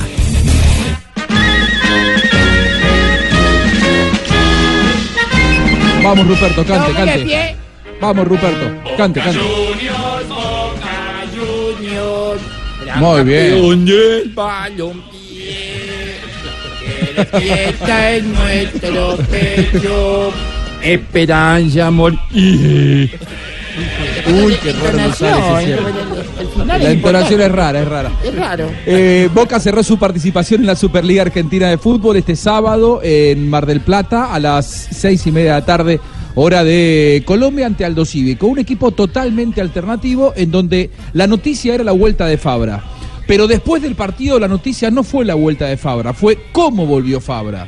Fue la figura de Boca, sorprendió a propios y extraños, no porque no tenga calidad, sino porque hace casi 11 meses que no jugaba y evidentemente eh, lució muy recuperado, fue el mejor jugador del equipo, pasó muy bien el ataque y se llevó la ovación de los 15.000 hinchas de Boca que estuvieron en el Estadio Mundialista de, de Mar del Plata. Esto decía Frank luego del partido.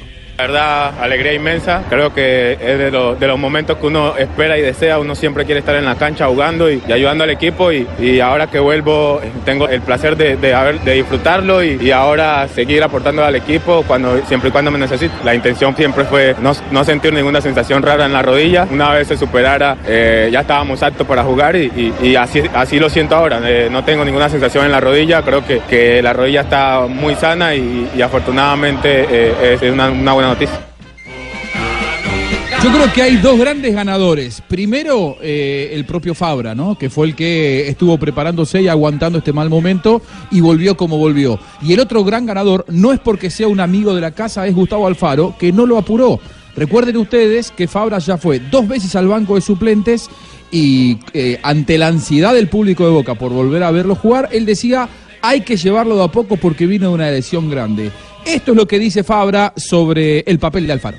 Alfaro tiene su toque, es un poco más, es un poco más eh, reservado eh, en lo defensivo, un poco más eh, atrasado para, para una vez recuperar la pelota todos juntos, tratar de atacar y, y atacar todos juntos. Creo que con Guillermo era un equipo más vertiginoso, pero, pero no, es no, no es bueno ahora comparar los dos equipos.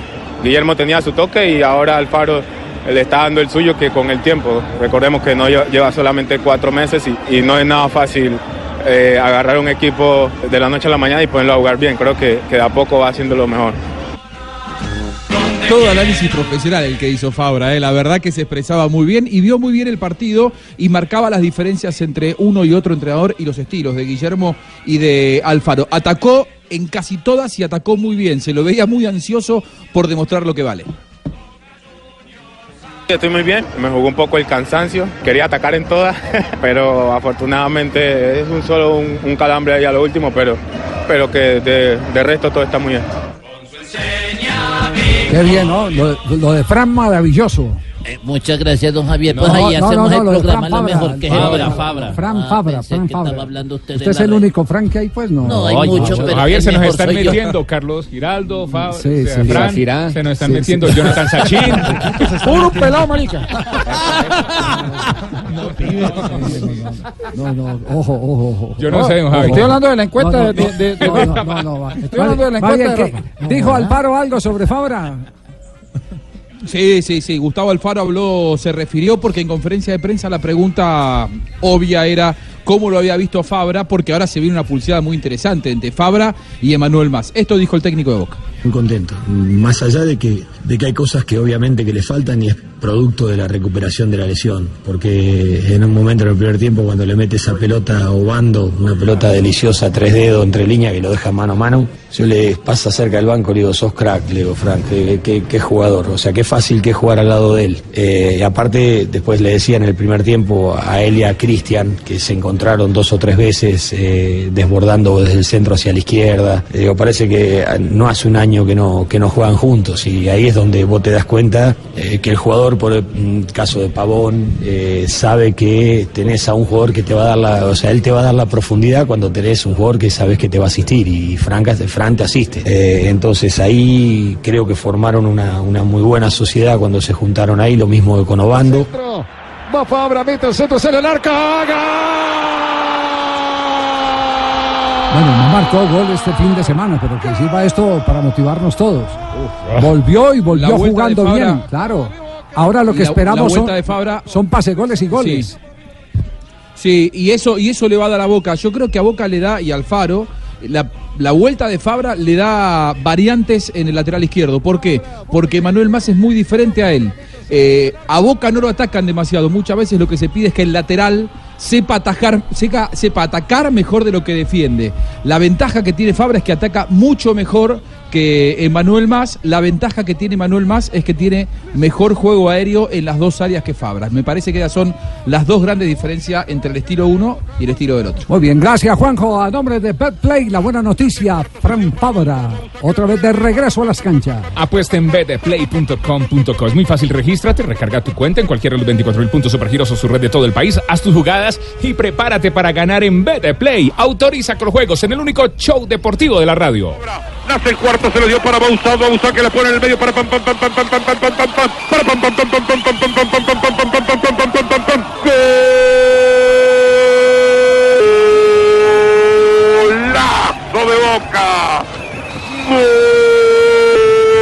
Golazo de Fabra. Qué partido el de Fabra hoy. Consagra ¿Quién hubiera apostado que uno de los nuestros se convertiría en el goleador de un mundial, haciendo historia? ¿Quién hubiera apostado que tocaríamos el cielo en cada salto para que nuestra gente bailara de emoción? Todos los colombianos podemos apostarle a la pasión y la gloria en betplay.com.co. Recarga tu cuenta en los más de 24 mil puntos de chance y apuéstale a la pasión de tu país. Betplay, la jugada oficial de la selección Colombia. Autoriza con juegos. Tiempo de vuelo a Cartagena. Cinco minutos. Parece ciencia ficción, ¿verdad? Pero ahora puede ser una realidad. Para conocer más sobre lo que se está volviendo realidad, Blue Radio presenta La Nube, tecnología e innovación en el lenguaje que todos entienden. Dirige Juanita Kremer. La Nube, de lunes a viernes desde las 7:30 de la noche por Blue Radio y bluradio.com. La nueva alternativa. Blog Deportivo en Blue.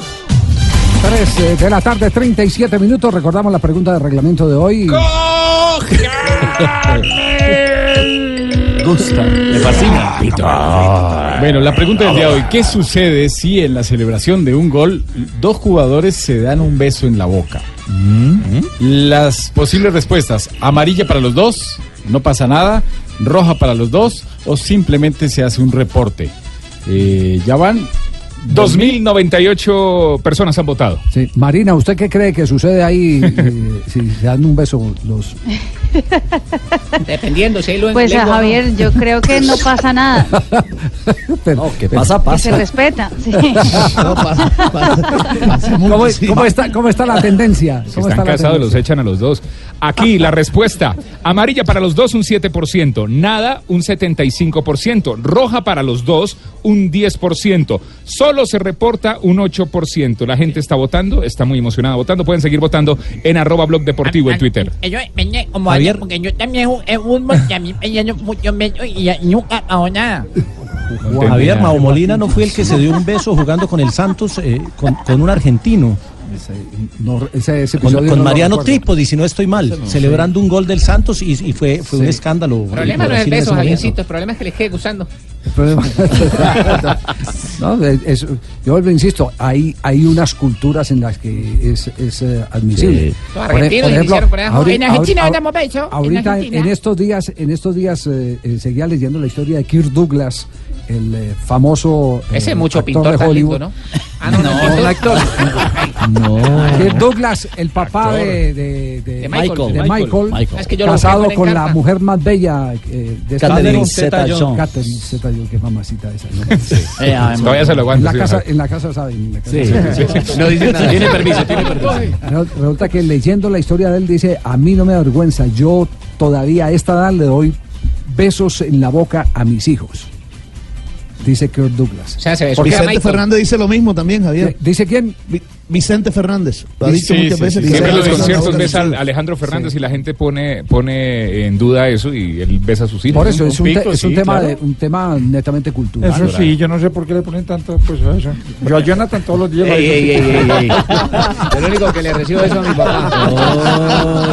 Y a su papacito. A mi, a mi viejo se lo digo que le, mi papá es el único que le recibo eso. Yo no sabía que le gustaban los besos. Con razón está estrenando reloj y todo, ¿no, hijo? ¿Sabe qué? ¿Sabe qué? Eh, ¿Qué fue lo? Yo ayer, testosterona ayer les este confieso, ayer estaba en un ejercicio profesional, oyendo transmisiones por todos lados. Sintonicé emisoras de Medellín, soni- eh, eh, sintonicé Blue Radio, por supuesto, eh, la mayor parte. Me fui a todos los que estaban transmitiendo el Partido Atlético Nacional y la verdad no escuchaba sino leñero y leñero y leñero le daban a ese Nacional de lo lindo por todos lados. Varilla por toda Por todos lados, varilla. No, no le, no le tienen paciencia. ¿No le tienen paciencia? Oiga, yo pero sí me- soy autorista y me declaro hincha de Autori porque le creo a ese señor Ah, bastante. ahora vaya y darle un beso, pues. vaya. No, no, no, no, hasta pero me, no llama- da, pero me sí- llamó la atención. Pero en sí la- respeto ese proceso. Claro, pero me, me llamó la atención en la rueda de prensa eh, una pregunta que le hicieron y, y la respuesta eh, de Autori. Eh, porque, Es que le dan papaya. Claro, eh, le- sí, es que eh, el primer mandamiento es no dar papaya. Uno no le- eh, a, a un viejo zorro como papaya Autori- puesta. Exactamente. Escuchen Papaya ustedes lo que pasó en la rueda de prensa. Escuchen. Profesor, buenas noches. ¿Cree usted que tal vez hoy el equipo se vio un poco más colectivo sin la presencia de Hernán Barcos? Y gracias. Eu me gostaria de perguntar a você o que você pensa que não foi coletivo com o Hernan. Quantos partidos você ha visto? Todos. Todos, profesor. Com o Hernan. E, no, e nós outros não, não fomos coletivo? Com, mira, com Libertar não, não fomos coletivo. Pero, pero outra classe de pergunta, mira, mais, mais profunda, cara. Esse é um tema. Falar que Barcos, Barcos genera futebol a cada rato. Quando sai da área, mira, eu posso sentar com você com tranquilidade quando você nos visitar em, no CT e te sacar um montão de imagens que, que, que Barcos genera, ok, passa em profundidade para o rival. Isto é rogar o que? Individual? Pelo, por favor, muchachos. Sabe, são perguntas que não têm, perdona-me, pero, pero mira, não tem, não tem lógica. Pode perguntar tudo de barco, menos que não joga coletivo. Uno quando não joga coletivo, é quando agarra o balão, tenta um drible, tenta outro, tem gente em mais condições. Eu vou te sacar um montão de imagens que, que quando sai, quando sai barcos, ha metido Vladimir, ha metido Lucumi, ha metido eh, eh, outros jogadores, assim, com o arqueiro rival, passe dele. Então, por favor, analise um pouquinho mais porque eu creio que esta pergunta agora, quizá mais adelante, e com outra classe de jogador, não é, eu posso te contestar melhor. Pero neste momento, não creio. Respeito tu pergunta, pero tampouco puedo concordar por os exemplos que lhe he dado agora. De acordo? Graças. Wow. Sí, lo que pasa, lo, lo que pasa es que eh, en el tema de Nacional no está jugando bien, es una realidad, pero la gente tiene que tener en cuenta las convocatorias, las lesiones, el equipo que se armó a última hora, la promoción de juveniles, es que los los objetivos cambiaron con las dificultades que tuvo Nacional a principio de año.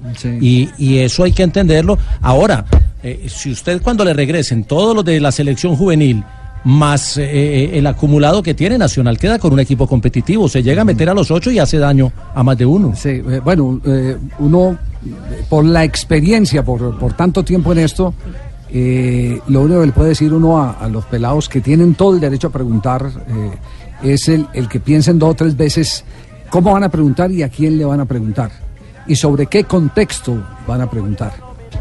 ¿Cierto? Claro. Sobre, sobre eso, y eso que ahora no está Gabriel Ochoa, que me estrenó a mí recién llegado al periodismo. ¿Ah, sí? ¿Qué pregunta le No, es que todos, todos pagamos la cuota en algún momento, Javier, empezando pues, porque derecho a piso.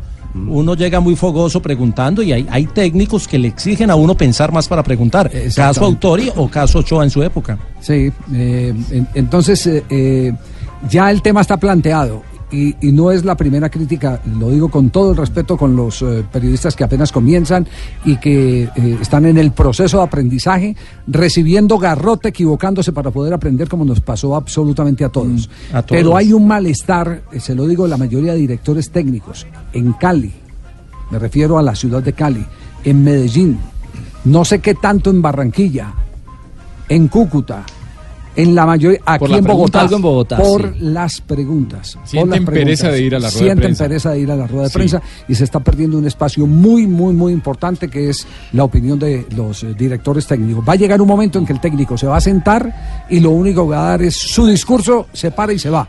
Ahora, Eso- eso Javi, va a ser. recién O sea, sería Autori una respondió declaración como un más que una caballero, rueda de ¿eh? prensa. porque hizo hizo docencia Autori. Hay entrenadores que ante preguntas como la, la que recibió Autori ayer, por ahí se enojan y dicen, no, yo esas cosas no las respondo. Autori se tomó dos minutos para explicar por qué no le parecía tirada la, la pregunta. Me parece que también se, se topó el periodista con un entrenador muy educado. ¿no? Y 10 Siguiente segundos para pregunta, responder, amigo. ¿no? Porque se tomó un tiempo para responder. Pensó primero lo que iba a decir el profe Autori. Se llenó, se llenó Sí, de aire. Por eso el silencio que le escuchaban después de la pregunta del periodista. Como Fabito, Fabito también 10. llena de aire. Un Parece que no lo suelta. muy- De, de pronto lo sintió que no lo hacía, no lo sintió que no lo, ha- no lo estaba haciendo el muchacho con mala intención de hablar mal del equipo, de, no. También, Son pollos. sí, sí, sí. Hay que Es. Bueno, en el fútbol mexicano tuvimos protagonismo de los eh, Espectacular, futbolistas colombianos. brother. Estamos contentos.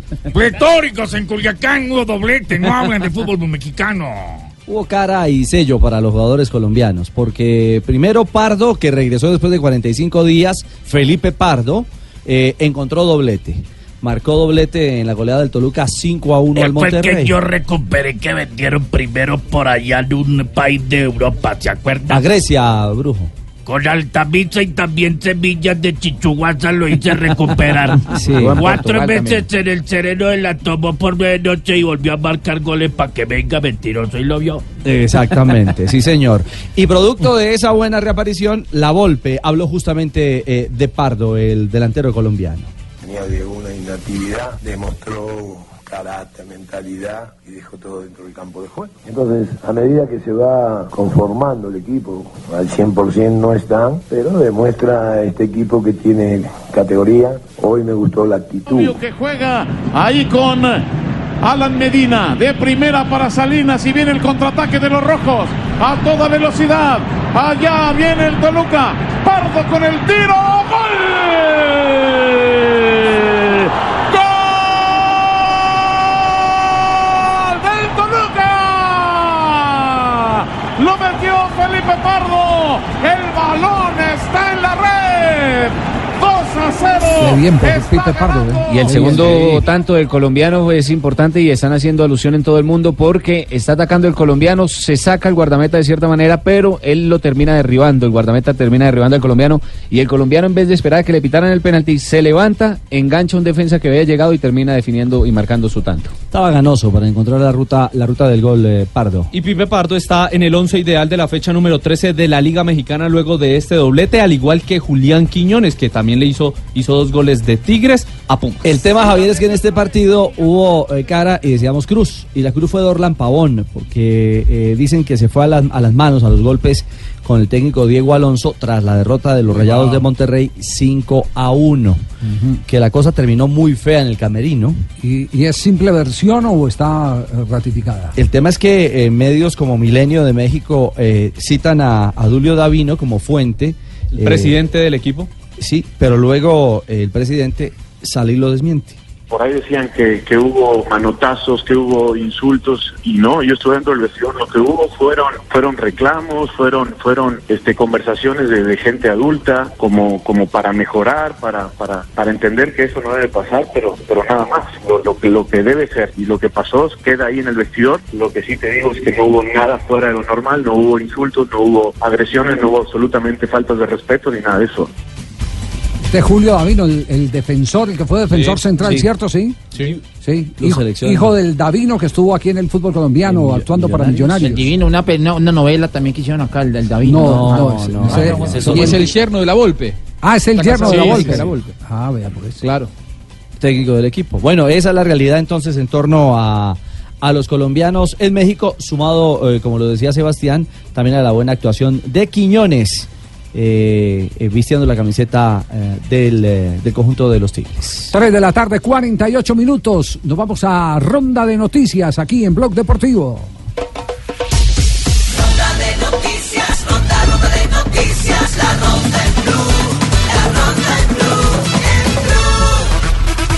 Jason Murillo, defensor colombiano, fue convocado por el Barcelona para enfrentar al Manchester United el próximo miércoles en los cuartos de final de la Champions League. Hasta el momento, el defensor de 26 años no suma minutos en el máximo torneo europeo. Y atención a esta, esta estrategia de marketing. El Leganés regalará camisetas si gana el Real Madrid el próximo lunes. Nueva campaña de marketing del equipo madrileño de cara al duelo del próximo lunes ante el equipo blanco.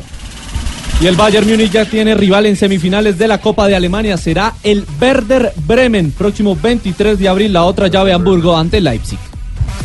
María Camila Osorio debutó con victoria en el WTA de Bogotá, venció a Connie Perrin y se clasificó a octavos de final. Una muy buena noticia para el tenis colombiano. Y atención que en las últimas horas fue hospitalizado de urgencia Carlos Sanjuanino Rendón, aquel legendario Jugador de tiro de tiro libre. libre, sí, Sí. claro, con Millonarios, con el Deportivo Pasto. papá de Kevin. Exactamente. El papá de Kevin, sí, sí. Eh, y fue eh, eh, hospitalizado de urgencia en Pasto eh, tras tener eh, fuertes dolores en su pecho, estaba entrenando en un campo a jóvenes nariñenses.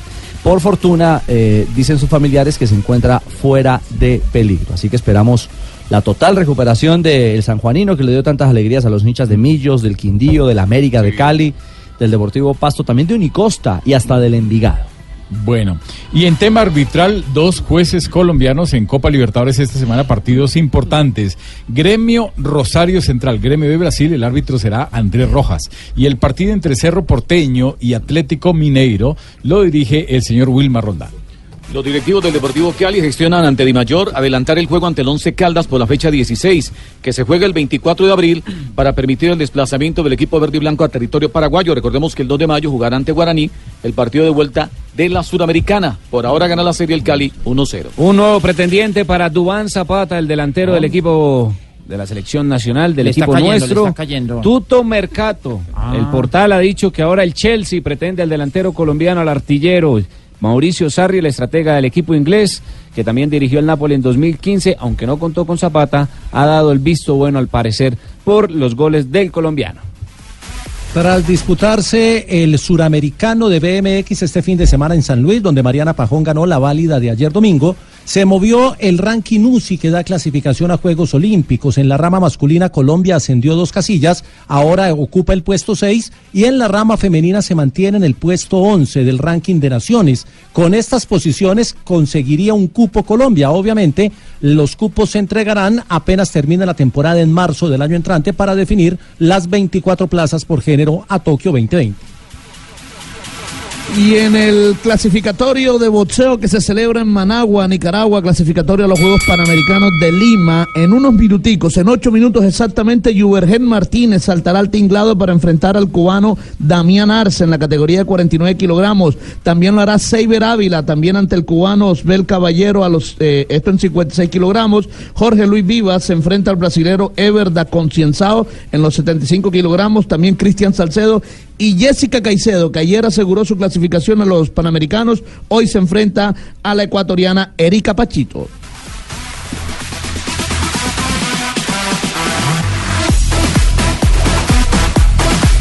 Y también una noticia importante, Eider Arevalo, el colombiano que este fin de semana quedó con el triunfo de los 20 kilómetros en marcha. Esto fue en Portugal. Buenas noticias para el nuestro. Eh, ya para finalizar, patrón, eh, como decía Fabito, en la final de voceo que se lleva a cabo en Ciudad Bolívar, ganó el gritón, el gritón Suárez, quien fue el que más duro voceó. Compro hierro, hueso, aluminio. Porque el deporte de barrio también hace sudar. 353, estamos en Blog Deportivo. Javi. Dígalo, Mari. No, Javi, como aquí también había noticia desde Río de Janeiro, es que llegó ya Alejandro Domínguez, el presidente de la Comebol, aquí a territorio brasileño para la reunión de mañana. Será a las 7 de la mañana hora colombiana, que va a definir qué, eh, qué países serán sede de la próxima Copa América en el 2020. La probabilidad más alta, Argentina junto con Colombia, es la probabilidad más alta en este momento. Y esa noche viajan Álvaro González, el presidente de la de Fútbol, eh, también el presidente de la de Mayor, Jorge Enrique Vélez, y el presidente de Coldeportes, Ernesto Lucena, para acompañar a Ramón Yesurún en, la, en el Consejo Especial para definir quiénes se quedan con la Copa América del próximo año, Javi.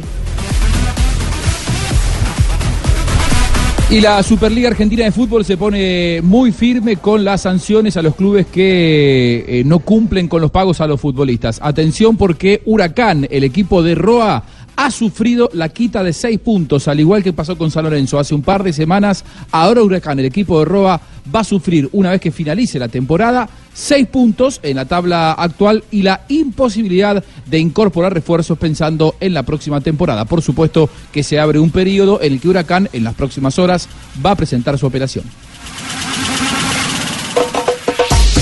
Ronda de noticias, ronda, ronda de noticias, la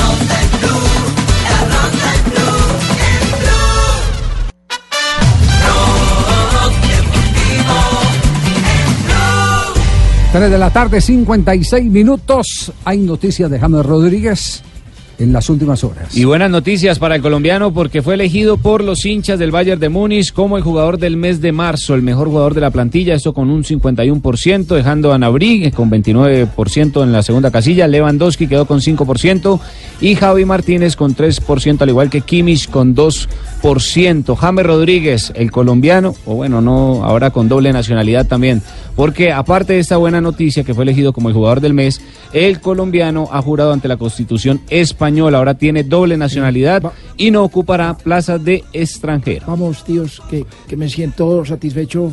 eh, po- po- po- Ya sos esto. comunitario, ¿cierto? Sí. Eh, sí, Javier, un saludo para vosotros. Colombia. No, qué me mentira. siento feliz, feliz eh, No. de estar en, No, no, esta no. comunidad y No, de veras que me siento. Fabra muy- que se hace argentino, me James se hace español, me una siento muy cosa de feliz eh, por, por Sí, todo sí. lo que lo que ha significado para mí este este bello triunfo y, y Sí. espero congratularme con todos vosotros. Tibaquirá eh, pasó eh, eh, la solicitud de nacionalización en Afganistán, todavía no se la han aceptado. Está pendiente todavía. No, pero, pero, pero Tibaquira, pero Tibaquira tiene doble nacionalidad, don Javier. Porque él es colombiano y los dientes son de afuera. Yo, yo no me, yo no me río. No, no, no, yo no me río de eso. No, no, no, no. Yo de eso no me río. No, no, río, me río, pero está no muy me río. Lo no mismo me dicen río. de Fabito. Fabito es de Barranquilla y la barriga es de afuera. Sí. Ah, usted se queda, usted se queda. queda ah, pedal. Tome pa' que llegue. Tome pa' que llegue. Pero las noticias de James no paran allí porque también se habla del el fútbol inglés. Sí, eh, hoy Hazard eh, ha sido fenomenal en su actuación, ha marcado doblete para la victoria del Chelsea. Y aseguran en Europa que James y Kovacic serían las monedas de recambio, más un dinerito por parte del Real Madrid para llevar a este fenomenal jugador, a Hazard del Chelsea al Real Madrid. Entonces irían Kovacic. Kovacic. Que actualmente está en el equipo, él, ya, él está prestado en el Sí. Chelsea. Exactamente. Y está muy contento eh, el, el técnico, el italiano, está muy contento con él. Sarri. Sarri está, está feliz con él. Y James sería eh, el otro en el paquete. Fútbol inglés. Bueno, quedaremos pendientes porque esto se va a mover eh, definitivamente. Se va a mover. Rafael, ¿ya tenemos la respuesta o no? Bueno, la pregunta del día de hoy. ¿Qué sucede si en la celebración de un gol dos jugadores se dan un beso en la boca? Léala ha despacio, sucedido Rafael, Nada, a mí me parece que no sucede nada. ¿Verdad? No, es normal. Oye, a mí Doctora también me parece rico. Eso es sucedió como cuando dos ya. mujeres nos besan. Uy, no, Rico. Las posibles respuestas, amarilla para los dos, no sucede nada, eh, roja para los dos, solo se reporta, la respuesta correcta es nada. La FIFA, lo que dice Javier, desde hace rato, ha respetado todo este tipo de eh, acciones y simplemente lo deja un tema cultural. Por ejemplo, en Arabia, en esos países árabes, no se podría hacer, pero eso ya es de cada región. Muy bien. ¿Cómo Bueno. quedó la encuesta entonces? 2.269 personas han votado. eh, amarilla para los dos un 7%, nada un 75%, roja para los dos un 10%, solo se reportará un 8%. Muy gracias bien. a toda la gente y gracias por los comentarios, muy chistosos. Muy amable, ¿sí? Sí. Ah, Bueno, muy bien. Cuatro de la tarde, Marina Granciera, las eh, noticias curiosas, cerrando Blog Deportivo. Muy bien, Javier. Las noticias curiosas tienen que ver primero con una, eh, Gerard Piqué, porque se acuerdan que hace unos eh, ocho días estuvo en un programa de la televisión española llamado La Resistencia y ah, pues estuvo muy chistoso Piqué hablando de, cosas diferentes. Pero lo que no mostró la entrevista, porque habían partes editadas, es la ciudad favorita del, ah, del esposo de Shakira.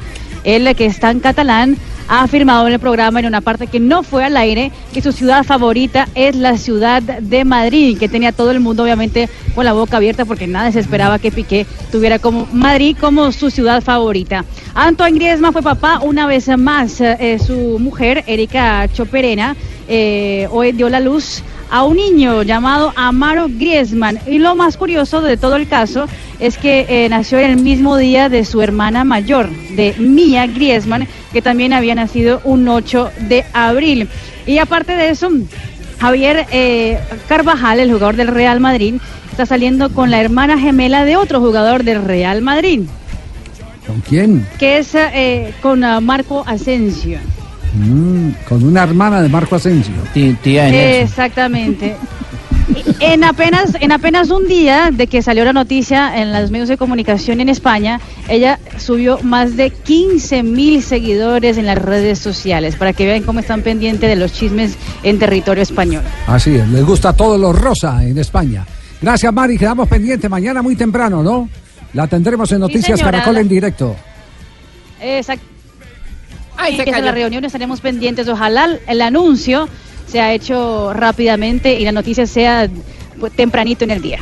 Muy bien, quedamos pendientes. Cobertura de Blue Radio y de Noticias Caracol en territorio brasileño con la designación de la Copa América del 2020. Y llega María Isabel ya para Aquí estoy, sí, eh, cerrar, para entregarle a nuestros compañeros de Voz Populi. Eh, las efemérides están aquí, ya están los compañeros de Blog Populi, que usted- lo vamos a invitar, don Javier, el 20 y dónde? 21 de abril ¿En al? Teatro Astor Plaza, Sí. eh, un evento Blue Radio de Voz Populi con todo su elenco en el Astor Plaza. Astor Plaza. sí, en el sábado maravilla. 20 y domingo 21, todo el elenco y dirige don Tarcisio Maya. Es un evento de don Tarcisio Maya, como dice él. bueno, muy Sí, bien. En un día como hoy, en 1950, nació el exfutbolista polaco Gregor Slato. ¿Recuerda el calvo? Sí. Máximo goleador del Mundial de 1974. En 1966 nació Lomardo Nacimiento, conocido como Maciño, el futbolista brasileño que jugaba de volante y fue campeón del mundo en Estados Unidos en 1994.